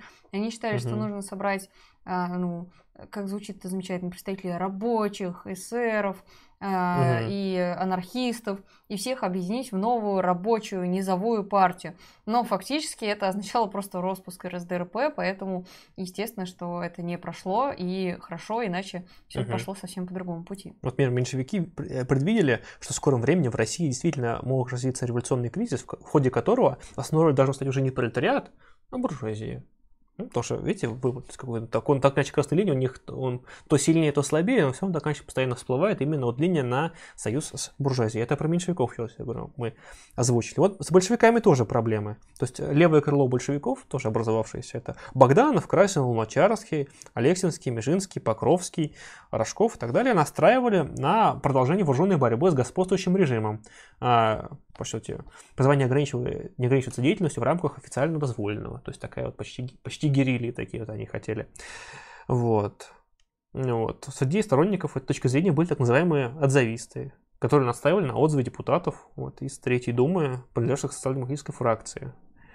Вот. В рамках этой концепции также была популярна такая вещь, как богостроительство, да, тот же Богданов, Вольский, Луначарский и другие. Они призывали стать религию, но религию такую, религию без бога, да, в которой нужно нажать культ народа, его передовой части, пролетариата, вот, то есть такое вот поклонение пролетариату, что довольно тоже интересно, вот такой вот культ э, имперской истины, кто понимает, вот о чем я. А, ну, а как вы уже отметила, обсуждалось отношение к буржуазным партиям, потому что на меньшевики склонялись к тому, что нужно заключить союз с кадетами. Угу. А, но это все, естественно, выглядело как чисто ВД оппортунизм, что меньшевики регулярно и делали. Да. А, понятно, что с черносотенцами там не было разногласия, что с ними надо бороться.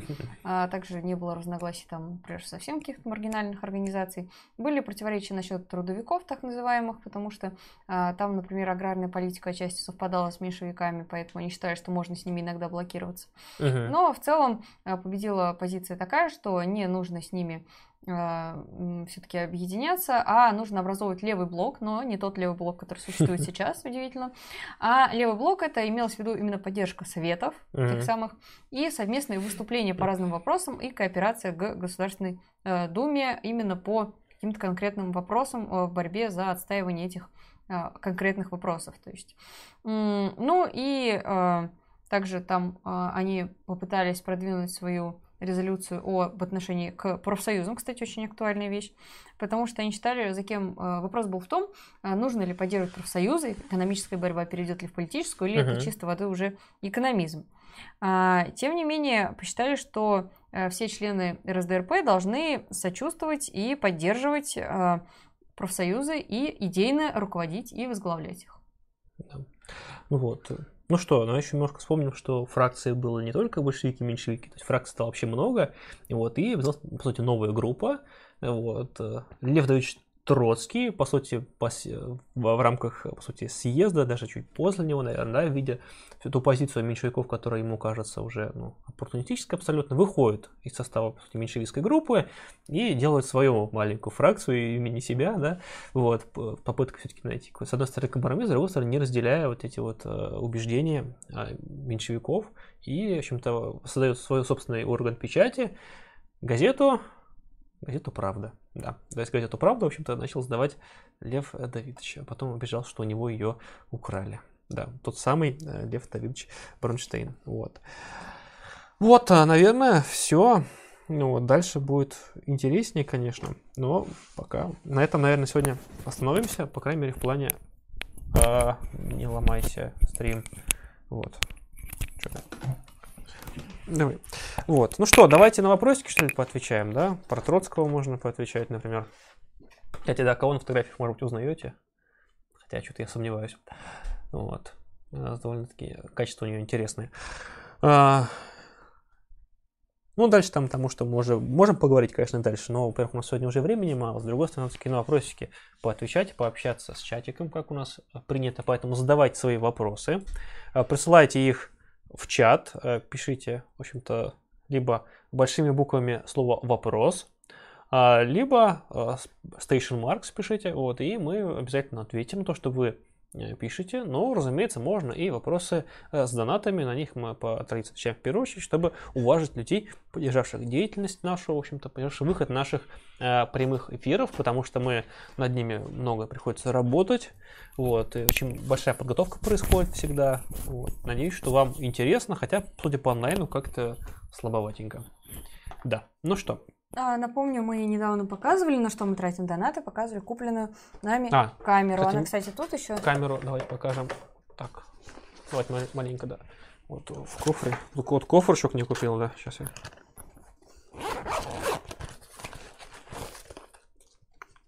Сонька, пожалуйста. Все без обмана. Это Альфа 6400. Вот, ее купили. И еще купили, как, опять же, как, как мы мы обещали, там же мы собирали на рекордер, да? Зумовский H4N. Вот, тоже. Тоже Его пользуемся. можете видеть уже на э, новом Да. видео из цифровой истории. Да, все, все есть, все работаем, все, короче, ребят, боремся, продолжаем. Ну что, как у нас Сталин такой черной фигурой сзади стоит прям.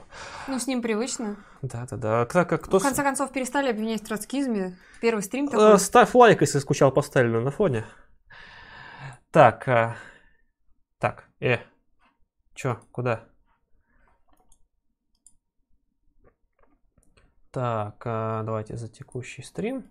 Давайте начнем с донатов отвечать, да, по, по, по порядку прихода. Да, первый у нас Олег Кострубин, 666 рублей. Олег, привет, большое тебе спасибо. Нас мало, но мы в тельняшках. Как революционный матрос буквально, да? Кепка Ильича, 500 рублей, спасибо большое. Привет, спасибо за отличные стримы. Вопрос на тему градостроительства. Как должно выглядеть жилье при социализме, в среднесрочной перспективе, как ориентир? Должно ли это быть человейники, лешего, видимо, дешево и быстро, или что-то другое? А, ну, я думаю, думаешь? только свое мнение можем высказать, да? Конечно. А, Я, например, придерживаюсь, мне очень нравятся дома коммуны, которые начинали строить, но, к сожалению, эта тема не была реализована до конца. То есть э, совместные некие общественные пространства, там кухни, так всякие другие вещи и так далее. То есть и это, понимаете, это не коммуналка. Дома коммуны это нечто все-таки иное по своему подходу. А, Потому что, во-первых, там, например, были предусмотрены э, вот эти вот фабрики кухни, так называемые. То есть люди не должны там сами готовить, чтобы время свое они не тратили. И на всякие бытовые э, вещи, естественно, его не теряли. То есть э, при этом некое общение и четкое складывание коллективов. Это тоже очень прогрессивно, на мой взгляд. Причем Опять же, большая разница с коммуналкой, потому что с коммуналкой там, к сожалению, очень много было вот, э, ну, как знаете, в гротескных таких там, у каждого своя сидушка от унитаза, там вот это вот, у каждого своя, вот, не, не дай бог, там что-то это, А потому что, естественно, личная собственность, она останется, но, тем не менее, дома коммуны, это очень, на мой взгляд, классная прогрессивная вещь. Да, то есть надо понимать, что а, если брать ближнесрочную перспективу, да, то это задача обеспечения всех жильем. То есть, чтобы устранить эту проблему, сейчас она, конечно, не, не так остро, но возможно, то есть там что придется этим заниматься, это связано в том числе с трудовой миграцией и так далее. То есть это ближнесрочное.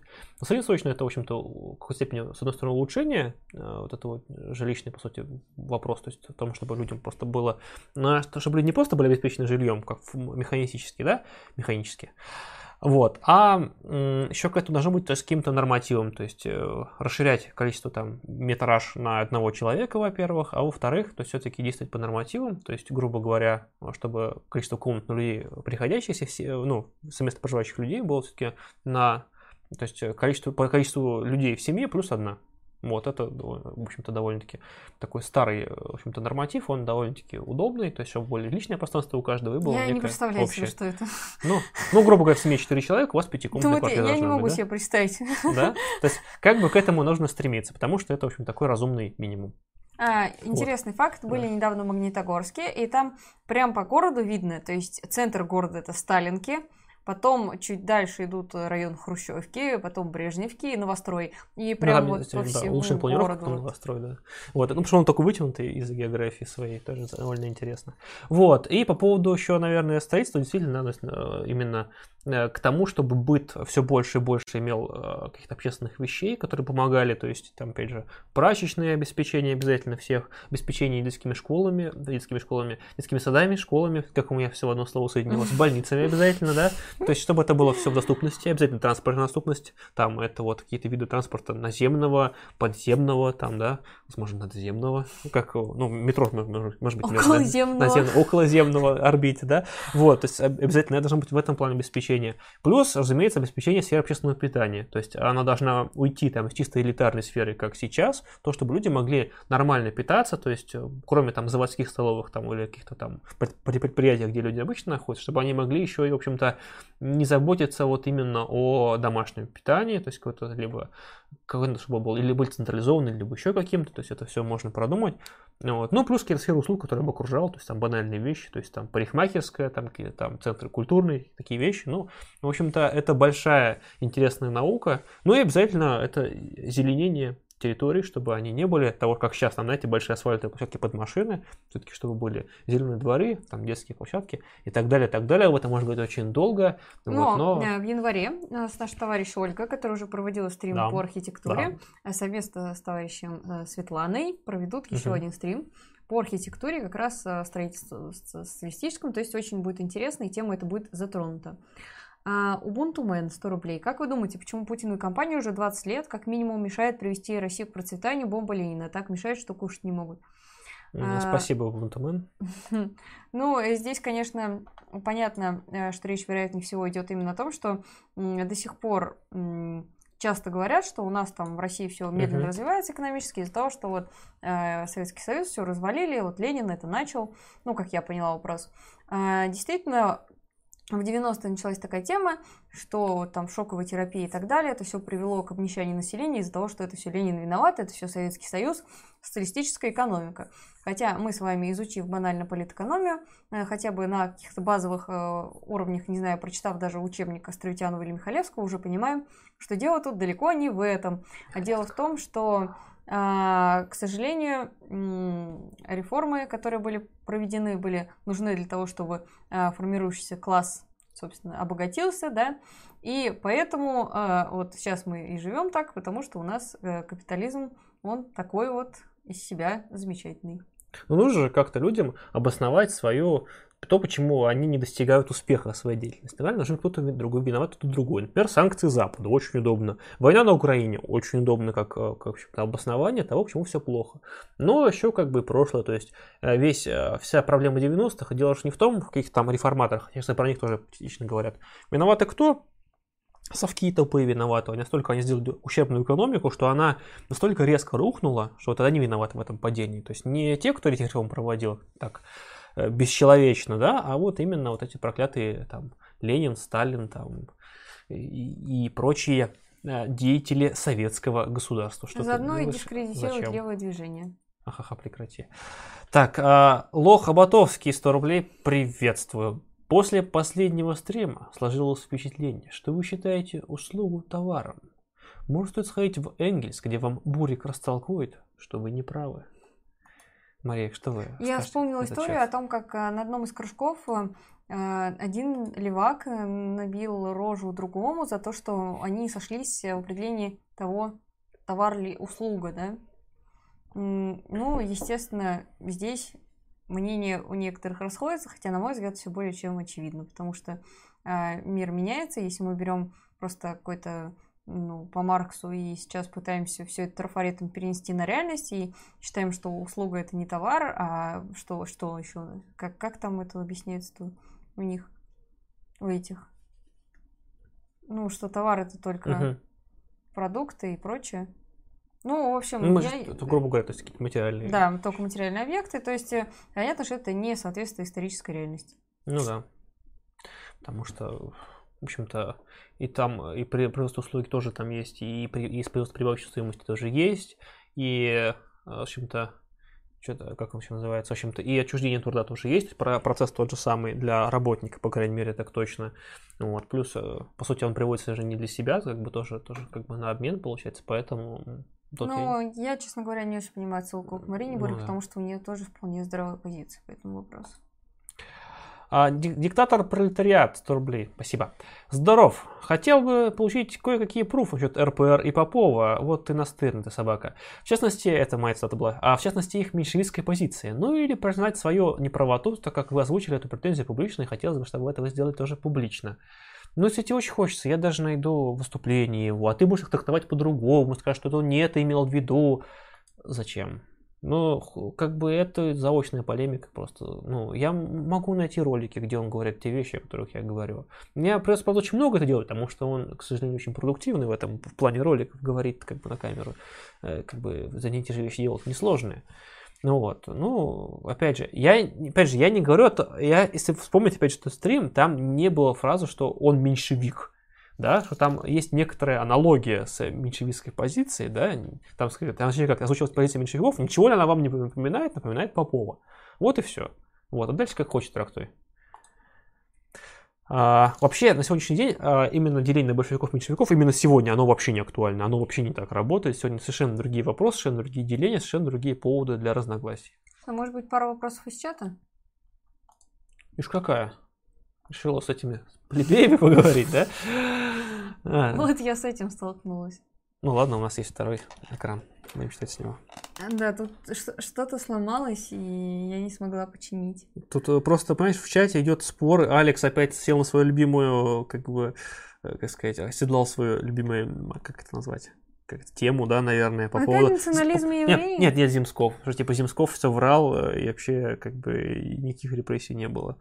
А, Вот я видела предложение рассказать о Розалии Землячке. Кстати, у нас есть замечательная статья авторства Федора Порохина в группе о Розалии Землячке. Очень ее советую, потому что действительно он э, перекопал кучу литературы, чтобы написать эту работу, основанную на реальных сведениях, а не на домыслах тех, кто сейчас пытается опорочить память о всех деятелях.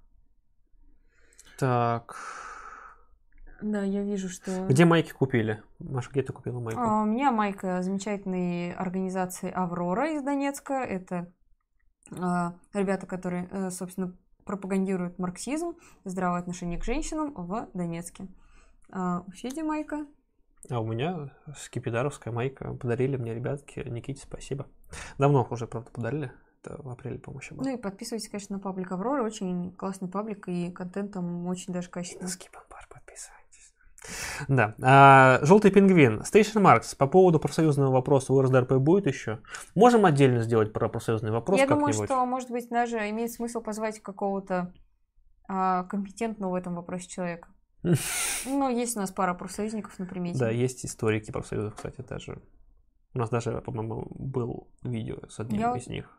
Если я правильно помню. Про кого? Я забыл, как его зовут. Он такой Мгм. постарше из них такой. Забыл. Из Питера, короче, ролик есть.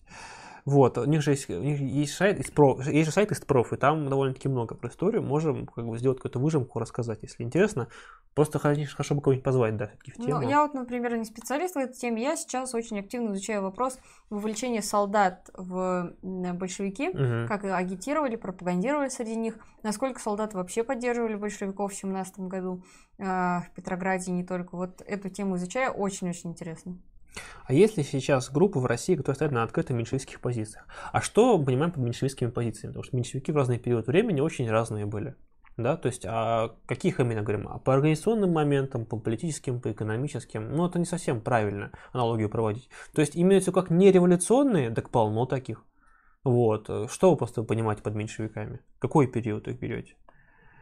А, так, а, что-то вопросов как-то хороших маловато в чате. Давай дальше вернемся э, Ну, давай. Дунейш. И пишите хорошие вопросы в чате, Да, не да. расстраивайте Федю. Пишите хороший вопрос и свой вопрос, чтобы я прям сейчас с счастливым лицом мог их прочитать. А, так, так, так, так. А, Лоха Ботовский. Ура, Марина таки выдавила металлические прыщи. Можете посмотреть на ваш стрим, сворачивая вкладку браузера. Ну, во-первых... э, Ты с кем-то путаешь? Да, пуш- перепутал. пушишь Машу, Машу с Мариной, как бы это разные люди. Они, конечно, что они очень похожи. Не очень похожи. ну ладно. Валя К. Тот ли это Валя К, о котором я думаю. Пригласите, пожалуйста, на стрим или интервью «Синюю ворону». Да, постоянно мы планировали, а в итоге у нас ворон что-то сорвалось. Это очень интересная марксистка из Германии. У нее А. очень отличный ЖЖ-блог, но мы хотели её позвать на личное интервью, когда она, извините, была в Петербурге, вот, но сейчас она уехала в Германию, а как вы можете видеть, у нас не очень популярны а, вообще записи интервью по скайпу, да, то есть э, мы обычно это делаем где-то раз в месяц. Ну, не очень у нас такой формат заходит. Кстати, если вы хотите такой формат видеть, пишите, потому что герои для тех, кого можем записать по скайпу, их реально много. Так что надо предлагайте. Тут спрашивают, как так, про Земского. Блин, ребята, отстаньте от Земского. А, ну, я вот не люблю курение в этой теме. Как бы Земскову я, я, скажем так, не вижу отношений не доверять, потому что нормальных разоблачений его нет. Есть ряд полемик его с другими авторами, в которых он всех очень неплохо раскладывает. Поэтому, как бы, просто почитать немножко историю вопросов. Вот. а, Так, тут Стас Бошко пишет, что за два месяца отправил 5 заявок на кружок, жду до сих пор. А какой город? Напиши, пожалуйста. Мы уточним. Большаков был, да, у нас Большаков рассказывал, согласен. Так, а, ну все, давай э, возвращаемся к вопросам. А, вперед, товарищи, ставлю лайк за книги на бэкграунде, добротный контент стрима. Видишь, вот людям нравятся книги. Им нравятся наши рассказы, я все-таки надеюсь на это, что они ради книг они смотрят. Man, 100 рублей. Не Привет. для озвучивания э, не, и комментирования. Ой, а как мне теперь это... Если А, человек вот. просил не озвучивать. Вот, но как бы это все равно крутится у нас в, наверху В общем, стрима. человек что- э, говорит нам спасибо. ну, да, А, спасибо за спасибо. И Спасибо. это ценно. Да, очень, очень приятно. Вадим, а, спасибо большое, Вадим. Вечер добрый. Не думали аудиоверсии лекционных стримов выкладывать? Я думаю, я не один такой, кто вечно не успевает на стрим, или кому с утра рано вставать, а послушать очень хочется. Еще в дороге очень удобно. Коллективу СМ успехов. Имеется А, в виду подкасты? Ну, у нас если Павел Кирпиченко нас слушает, смотрит, я думаю, что он этим займется. Павлу большой респект, Павел очень сильно прям тащит по группе, так что Павлу лайк, прям, я думаю, что вы все должны его поблагодарить тоже, потому что благодаря ему вы видите подкасты в нашей группе, благодаря вы видите, вообще группа ведется во многом, так бы человек реально крутой. Да, ну что ж, я из Новосибирска, а так у нас даже есть люди в Новосибирске, я удивлен, что там есть, с этим есть проблемы. Напиши мне в личку, я тебя пришлю прям напрямик к новосибирским просто. И все. Так. а, а, как... Что-то как-то это... Вот это, и- из-за того, что возникает в чате дискуссии, очень э, тяжело бывает. Что-то... Как вернуть? э, А почему у меня аккаунт переключился? Вот, из-за чего я говорю? Из-за дискуссий в чате очень тяжело нам смотреть за, за ним, следить, поэтому потом удивляется, а что вы как мало чат читаете, да? А, все дело в том, что при э, такой ситуации, к сожалению, мы очень сложно следить за вопросами, потому что вы в своем обсуждении уводите обсуждение в какую-то другую сторону, и мы, ну, пытаемся что-то вычленить, найти какие-то интересные вопросы, которые, может быть, были раньше или позже, но мы их не видим. Поэтому, ну, вот так как-то и получается. Вот. а, Некоторые по 6 раз, да. Так, мемориал. Не-не-не, ребят, мемориал, есть мемориал как, э, как э, сайт, как бы, есть мемориал как, э, мемориал еще может быть как памятник, кстати. Тут, ладно. А, таблицы. Как вы относитесь к развалу РФ на несколько фрагментов?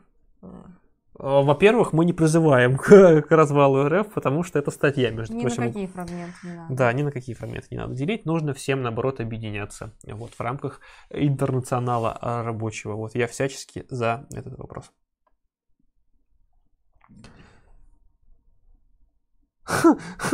Вот. Нет, Константин, ну, в общем-то, благородно, благородно все. Мария Масон, не угодить вам. А чё, где, что нам не угодить? Я что-то жаловался Может быть, это не нам не угодить? А, ну ладно. Ну, э, в любом случае, а, конечно, стримы а, об истории партии не пользуются огромной популярностью. К сожалению, да. Э, Тем не И менее, донатить на них маловато. тем не менее, нам очень нравится их э, проводить, хотя Да. мы тратим весь день на подготовку. Да, не больше, чем зачастую, чем день. Да. Там это материалы искать приходится, общаться там и так далее. Просто мы планируем в ближайшее время бросить все. Ну, надоело, стрима. понимаете? Мы хотим бросить все и поступить в какой-нибудь институт, например, к Горлицкому, да, и писать работы на тему истории партии, Вот. вот, заниматься историографией партии. Вот. Очень важная тема, актуальная. Мгм. Ну, а если без шуток, то... Ой, почему вот На что? Вот на, На какое, что? на какое слово ты мы среагировала? ругаемся на Алису? Да что ж такое? Не надо называть ее по имени. А может быть, мы проведем просто целый стрим, ругаясь с Алисой. Тоже, мне кажется, очень интересный формат. А, ну, наверное, еще что я хотела сказать. Да, а что вообще это все нужно для того, чтобы понять историю парстроительства, как вообще вот все это развивалось, как люди работали, потому что, безусловно, все очень интересно, и оно показывает, как нам сейчас тоже нужно работать, изучая опыт, а, понимая, что к чему, как можно прийти, потому что, например, вот тема демократического централизма, которую мы подняли в начале, она на самом деле очень важна, потому что, как мы видим, Ленин сам нарушал эти принципы, да? И Мгм. в работе Сталина, как раз-таки про курсант, ой, перед курсантами, когда он выступал, который я сегодня цитировала несколько раз, а, получается, там все время следующий элемент возникает, а, что Ленин шел наперекор большинству, когда он считал, что большинство э, не идет в интересах пролетариата. Мгм. И в этом была его принципиальность, и Сталин выделяет принцип принципиальности как более важный, чем принципы демократического централизма. Очень, конечно, спорная позиция, с одной стороны, но с другой стороны, мы с вами понимаем, что не выступи Ленин против э, империалистической войны, поставив себя в какую-то оборонческую позицию, большевики бы не добились того, бы чего добились. И даже вот э, в 1905 году мы тоже Мгм. видим, что э, поступившись принципами демцентрализма, он в итоге э, пришел к несколько иной ситуации, потому что э, меньшевики все же тащили партию не туда. Вот, да. Чего-то я еще хотел эту тему сказать и, и забыл. Ну, вот такой я сегодня забывчивый. Вот нам э, пишет, что Ежи Крон. э, Беседа о марксизме с Алисой. Ну, вот знаете, как вот у классиков были, да, переписки там Энгельса с Каутским, да, а у нас на уровень дискуссии разговоры Маши и Алисы. Я почему-то придумала Боцман, очень... да, Мое почтение, спасибо, нормально процессы продолжайте. Хорошо, ради, ради такого дела можно и продолжить. Я почему-то придумала нравится. очень грустный сюжет. Мгм. Э, Как, э, значит, э, тебя все покидают, и ты медленно в одиночестве сходишь с ума, ведя с Алисой разговор о марксизме. Ладно. А, Продолжайте так, я смотрю стрим из Турции. О, интересно, как, как, в Турции как вообще? погода в Турции. Кого что интересует? Да. Я никогда не был в Турции. Вот вы, может, бываете в Турции часто? Я Я, никогда не был. А, Да. вопрос от Олега Кострубина. Хочу новогодний стрим о станции Маркс. Как помочь? Новогодний стрим обязательно будет. Но вопрос к Олегу. Олег хочет э, помочь с этой стороны. Или стой, да. В общем-то, во- оба варианта Во-первых, ты возможны. уточни. Во-вторых, а какой именно Новый год по какому часовому поясу по тебе интересен? Потому что я боюсь, что мы будем по Москве все-таки. Вот. Вопрос. Есть ли у вас буржуйские увлечения? Хобби там, коллекционирование и все такое? Вопросы к чатику. Ну вот мы собрали Сталина, ну, несколько месяцев назад. У нас еще есть Ленин, но мы его не собрали, потому что мы Да. его немножечко еще не успели склеить. Вот. А еще хобби, хобби. Вести кружки по марксизму это хобби. В Турции Адам жарко пишет. Вести это, это тяжелые обязанности, обременительные во многим. Не, ну, с одной, блин, вот как сказать, э, что такое, что есть хобби, да? Хобби это то, чем вы занимаетесь, чтобы отвлечься от основной некой деятельности, да? Вот, э, для многих марксизм это хобби, например, да? А что делать, когда для тебя это основной род занятий? Просто по факту, да? И который съедает настолько все время, что у тебя времени на, на что-то свободное, но не остается, наверное, во многом. Да, то есть, ну, вот э, наступит летний сезон, я вот в страйкбол поигрываю. Ну, Зимой меньше. не играешь? А зимой нельзя, потому что зимой, э, во-первых, у тебя все из-за пониженных температур у тебя очень хрупкость деталей повышается и очень много поломок Ты начинается. про руки, ноги? Нет, не про руки, ноги, про, а, про привода. То есть они Мгм. именно в- те, которые построены на, в общем-то, на открытых редукторах, они начинают зимой ломаться. Э, Воздушные они не ломаются, но они стоят как крыло от самолета, поэтому, э, собственно, их, их просто мало. Поэтому зимой играют, но очень мало на самом деле, только определенные сообщества. Вот, это э, А мне кажется, интересно, там зимнюю войну. Ну, есть, есть. Вот, вот, вот будут игры зимой. Они, точнее, зим- каждый месяц даже проходят. Но, блин, я нет, зимой не катаюсь. Это еще и снарягу там. Короче, нафиг, нафиг. Мгм. Мне, летом-то бы мне сейчас вот... э, вот У меня некоторые игры уже нужно в нос выносить буквально сегодня, кстати. Кстати, о птичках, а то меня сейчас выгонят нафиг, надо не забыть. Последние деньги отдавать приходится. Интересно, а вот навыки не пропадают, если ты, например, там полгода не участвуешь? А там тактически-то они померно понятные, они никуда не деваются. Мгм. Это, там, это же не то, что там, там, я не знаю, ты же там не, не дротики метаешь, там, да, тут все-таки больше именно какие-то командные взаимодействия такое. То есть там тренировки в этом плане чуть менее, чуть менее важны. Они важны именно на выработку, скорее, навыка, он меньше уходит. Ну, на какую-то сложность, сыгранность. То есть она, она конечно, тренируется по, в течение сезона, да, она меняется. Ну, у меня есть хобби, наверное, путешествия, но они тоже немножечко в последнее время изменились, потому что мои путешествия теперь заключаются э, в поездках э, по России с лекциями по гидпропу или э, с- посещение кружков в других городах и организаций. Пишут, хобби это болтать с Алисой, коммунизм, да. А, Федор, ты в страйкбол играешь, поэтому еще и не нищеброд. Ну, вообще, в страйкбол можно играть по дешману, на самом деле. Я вас расстрою. То есть, как бы там очень высокий порог вхождения, довольно-таки. Но благодаря тому, что я до этого занимался спортивным туризмом, мне это несколько смягчило, потому что часть снаряжения пересекалась. А остальное, ну, как- как-то по накопительной, по факту, как-то вот что-то добавляешь, там какие-то траты делаешь, но не очень много денег уходит, М, Ну, у меня еще есть хобби. что я играю мало. Тоже своеобразное в горы ходить я люблю, но не профессионально с альпинистским снаряжением, а трекинговое. Вот, э, стараюсь э, хотя бы раз в год выбраться. Вот, э, пишут, вот, э, вот я вот, например, на сноуборде катаюсь, но это дорого. Или парфюмерию люблю, тоже недешево. Я таких увлечениях. Нет, таких нет. Вот, таких э, еще Я сноуборд- люблю есть, это хобби. Спать люблю, да. Вот, тоже такие вещи. Вот, а что еще таких? Знаете, коллекционировать что угодно дорого на самом деле, поэтому... Нет, наверное, нет. Вперед, товарищи, 100 рублей. Поддерживаю вдумчивое изучение, а не догматическое цитирование классиков. Ура, Да, товарищи. Это действительно важная вещь. Вот, э, Эдуард тоже любит ходить в горы. Вообще вещь полезная. Я Да. как-то знала марксистский кружок, где ребята решили ходить вместе в горы. Это действительно сплачивает очень сильно, потому что я могу сказать, что очень мало людей, с кем бы я пошла в горы на самом деле. И это ты должен, ну, достаточно доверять человеку, потому что от этого зависит как бы ваша жизнь фактически.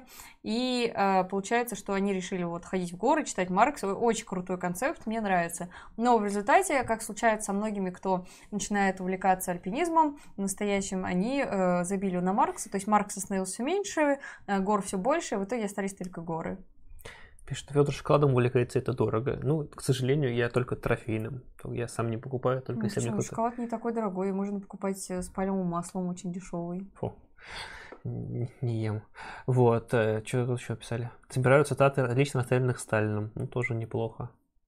Вот. Что тут еще интересного какой-то был? Куда Картау дели? Он что, пол сменил? Кто? Видимо, тебя спутали с майором. Что А. забавно. Нет, он, как у нас на канале говорилось, он на, ушел с канала по собственному желанию и теперь занимается сольным проектом. Ну Вот, можете посмотреть ролик, называется «Важные объявления». Был в июле Лев. месяце. Можете посмотреть.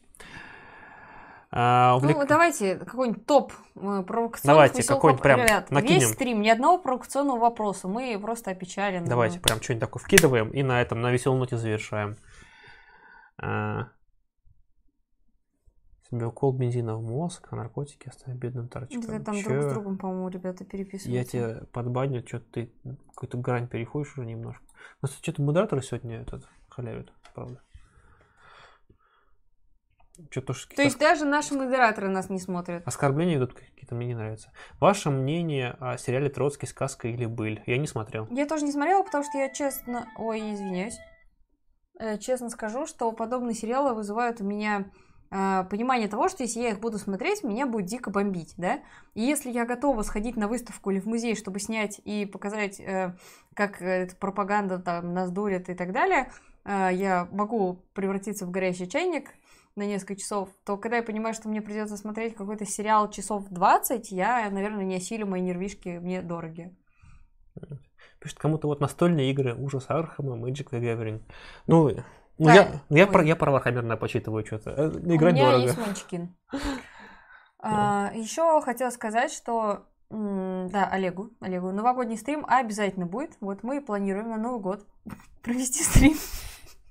Да, стрим состоит в том, что он будет. Ну Вот, у нее будет очень интересный концепт. Не скажу какой, никто Да. еще не знает. Э, Но действительно будет, можно будет познакомиться со многими людьми э, с каналом, вот, пообщаться. Вот, и, естественно, нет, ну, мне почему-то хочется сказать, что просто у нас нет друзей, не с кем отмечать, поэтому будем сидеть, разговаривать с монитором весь Новый год. Да, да. Надо сказать, что нет, это вы, наши друзья, любимые подписчики. Там, ой, как по-блогерски, то как они там делают на своем блогерском, да? Примерно так это обычно звучит, но нет, фу. Ненавижу вас всех, уроды, фу. Ладно. А, Стимпанк тоже интересно. Наше, ваше отношение к маоизму э, среднее. Ну, маоизм очень интересный. После того, как я съездила в Китай, на самом деле я прониклась тем, что это очень интересный учение. Действительно, очень интересно его изучать. Я Так считаю, и напишет в истории партии. Была завербована Компартия Китая в 2019 году. Ну вот провокационный вопрос. Когда детей рожать, плиты, дела делать будешь пользу обществу, начнешь приносить. Ну вот да, между прочим, с плитой у меня не все хорошо, но я стараюсь учиться готовить. Вот. Не, да, я защиту Марии сказал, что она работает у плиты. А, так, ребята, вы скучные, майор там бомбит во всю YouTube, в скобочках провокация. Ладно. Вам не кажется, что по поводу футболки профанации и оскорбление, э, оскорбление исторических, исторических персонажей?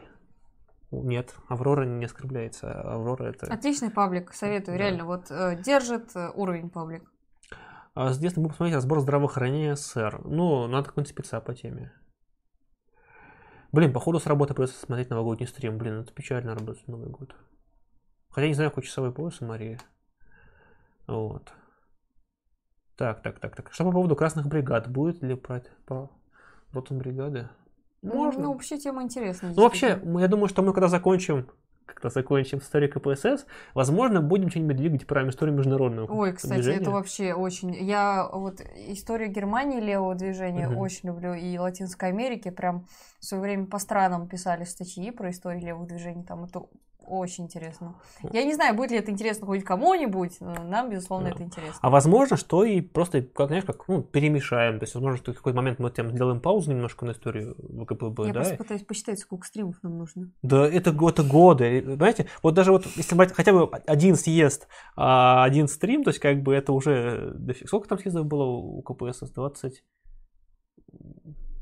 8. Сколько было съездов у КПСС? Напишите Хотя я, кстати, я что-то не помню. То есть, не 28 можем по-моему, или какой-то, какой был последний съезд КПСС? Последний бой майора, майора Пугачева. А, так, а, а, так, так, так, так, так. А, ком- коммунист, э, 100 рублей, спасибо большое. Здравствуйте, извините, за- что не по теме. Начал ходить на кружок РРП, и ощущаю, что это не то. Что ребята заблуждаются, посоветуйте, как найти настоящий кружок по Марксу, а именно в Москве. Пишите мне, Марии, короче, Да, напишите лучше нам в личку, будет, боюсь, проще, потому что кружки э, по вторникам, например, веду я, по воскресеньям Федя, иногда мы меняемся, но суть в Вот том, что вы да. можете даже увидеть наши восхитительные Да. лица на кружках. Может, по понедельникам туда еще можно успеть Да, по подключиться, да. понедельникам еще теперь. Так И что да. будет еще... А, по субботам, да. Да. Провокационный вопрос. Является наша власть НТСовцем? Спрашивает нас Ubuntu Man. Но я слышала, что там это... Внедрились, внедрились в ряды Иногда люди вот говорят, что, значит, э, в ряды партии внедрились власовцы и разрушили СССР изнутри. Вот я э, слышала от реальных живых людей эту версию, и как на это реагировать, я до сих пор не знаю. Потому что очень трудно, с одной стороны, ну, испытываешь такое легкое смущение вроде бы, человек вроде нормальный был, с тобой общался, а тут такую дичь прогнал. Мгм. Вот. Расскажите, как правильно реагировать, когда люди вам говорят какую-то такую дичь. Вот. э, Да, про 28 съездов, вот я э, вроде, значит, не ошибся. Про немецкий левый движ обязательно сделаем, потому что э, неплохо в этой теме разбираюсь. э, Можно было бы действительно сделать, я думаю, обязательно сделаем. И, может быть, даже небольшой А, позовем. Про. Байер Майнхоф рассказать вам, к примеру. Вот, можно сказать будет про... Там, кстати, можно про разные периоды, то есть можно условно поделить на довоенные и послевоенные, потому что это очень сильно разные вещи. А вое- во время войны там же тоже очень Ну, интересно. ну, да, это просто к чему-то прицепить, потому что, например, довоенный период, то есть это там, опять же, Красная капелла. Опять же, можно, то есть там, условно, поделить там да, при, э, при империи, как оно было, при республике Веймаровской, и книжно, наверное, присовокупить, наверное, нацистский период, э, и потом, наверное, следующее это про постнацистский, то есть отдельно сказать про ГДРовскую партию, да, и про ФРГ продвижение. То есть тут это довольно-таки много тем можно. То есть даже, даже это можно растянуть прямо на кучу периодов. Я даже сейчас примерно прикидываю, что можно сказать. Интересная была бы тема, согласен. Я думаю, что про Германию обязательно расскажем, потому что германский опыт крайне интересный.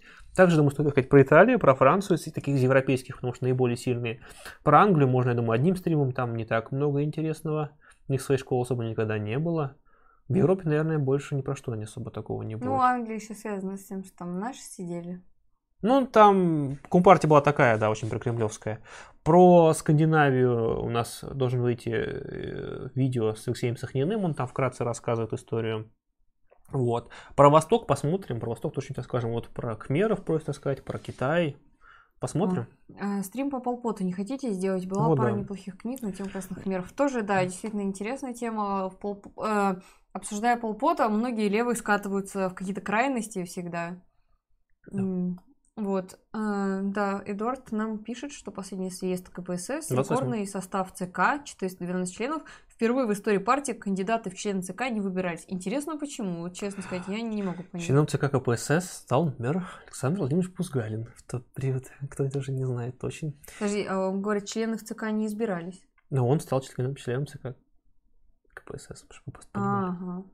А, так, ну, я немножко рассказывал про съезд, про последний. У нас, я же вкратце рассказывал про него, на самом деле, на, на первом стриме. Я рассказывал наверное, и начал с конца. Вот. А, про нацболов в Германии. Ну, можно, кстати, вообще про нацболов искать будет как-нибудь тоже интересная тема. Ну, тут э, можно было бы позвать э, э, ныне живущего Назбола. У нас есть такие товарищи, например, Да. на кружках. а Они могут рассказать что-то, если захотят. Если захотят. Не, нацболов надо просто, если надо разделять нацболов как исторический феномен, нацболов как лимоновцев. Это очень сильно разные вещи. А, есть ли кто из наших в Курске? Есть кто в Курске? Но в Курске э, на данный момент, насколько я знаю, собирается кружок, можно присоединиться. Так что пишите. А, про Германию очень спрашивают много интересно, про Полпота спросили. А, так, так, так, так, так. Демонстративный ход, чак. Ну, вот тут уже пошло О, обсуждение. Эдуард уже помогает нам подготовиться к стриму последнему. Ну, да, я думаю, что мы... Ну, как последний, мы... Я думаю, что мы на нем не ограничимся. Я думаю, мы что еще и про КПРФ расскажем. Ну, вообще, попытаемся какую-то современку немножко озвучить. Мгм. То есть там КПРФ рассказать, про РКРП рассказать, про какие-то более, более поздние, хотя бы основные движения, то есть э, поговорить, возможно, про там про троцкистов поговорить, про современных, то есть как они вот с 80-х годов у нас стали вот эти вот появляться как оппозиция. А, ну, ну, есть тот же самый, к примеру, да. Ну, можно быть, можно быть, хотя тоже большая тема. А, Биовульфе 100 рублей. Планируете ли вы развивать освещение темы экологии? Я имею в виду, что коммунизм гораздо более экологичен не только к человеку, но и к природе. Плановое производство, разумное потребление, профилактические работы, переработка сырья. Вот это все. Мне кажется, эта тема может привлечь многих. У нас где-то газетка была, брали, да. Э, Движение это европейское, как она, Friday for Future, да, Мгм. вот она у нас, э, вот они сейчас этим занимаются, у них сейчас в России секция появилась, они сейчас активно с марксистской тенденцией сотрудничают, вот они сейчас тему пытаются туда двигать. Там у них был съезд э, в Европе, у нас вот Шайдуров рассказал, когда был. Там сейчас довольно сильно именно коммунистическое крыло, то есть оно сейчас там таким является наиболее передовым, то есть что довольно интересно. То есть экологическое движение действительно может иметь довольно большую поддержку, особенно вви- ввиду в России, ввиду мусорной проблемы. Это, я думаю, возможно. Вот э, здесь э, важно понимать, что с точки зрения мусорной проблемы привлечь Мгм. через экологию людей можно, да? Если мы выйдем на улицу сейчас и начнем пропагандировать раздельный сбор мусора, мы никого не привлечем на свою сторону, к большому сожалению, потому что это бессмысленно сейчас в наших реалиях. Мы можем, ну, ничего не имею против тех, кто мусор разделяет, отвозит на переработку, да, но мы прекрасно понимаем, что, к сожалению, при капитализме это все нерешаемо до конца, и поэтому а, вот в этом вопросе очень важно не уйти э, в пропаганду того, что ну, начни с себя, сделай мир лучше, и он станет лучше просто автоматом от того, что ты что Да. ты делаешь хорошее. Плюс от экологов уходят некоторые довольно-таки мракобесные моменты, то есть связанные там вот с э, там типа там АЭС там вредный и так далее, такие вот вещи, то есть наоборот там увеличивая альтернативную фобия, как ее. радиофобия. Да. Ну, радиофобия немножко другое, но в какой-то степени да. А, Тут скорее томофобия. А они, радиофобия скорее боязнь именно радиации, нахождения под ней. Есть такое. Люди реально там в обмороке падают, там, ну, сердце, сердце, сердце останавливаются. Про это, если кому-то интересно, у нас на канале есть интервью с Александром Боровым, то есть э, участником ликвидации Чернобыльской аварии, который долгое время руководил, в общем-то, по сути, даже руководил э, работами, участвовал в ликвидации Фукусимы. Очень интересный гость у нас был. Вот, посмотрите на канале, прям это один из лучших вообще рассказов про Чернобыль, потому что человек, ну, один из самых компетентных специалистов, наверное, в мире по этой теме. Вот обязательно посмотрите. Мария, а вы на электричку не опоздаете? На какую такую электричку? Да, электричку куда? А, почему Марии на указательном пальце нет Ну, маникюра? видимо, ну, я должна в этот момент продемонстрировать указательный палец. Это будет неприлично, я такие Почему указательный? знаки не показываю. Почему указательно неприлично? Ну, Не знаю, потом... Ну, ты не... там просто очень много мемов, где я пальцы разные показываю. Мне недавно показали. А, с Олегом, Ну, который? Да. Э, хороший мем. Э, Да, действительно, иногда вешают э, разный мусор и в итоге сваливают все в одну машину. К сожалению, это правда так.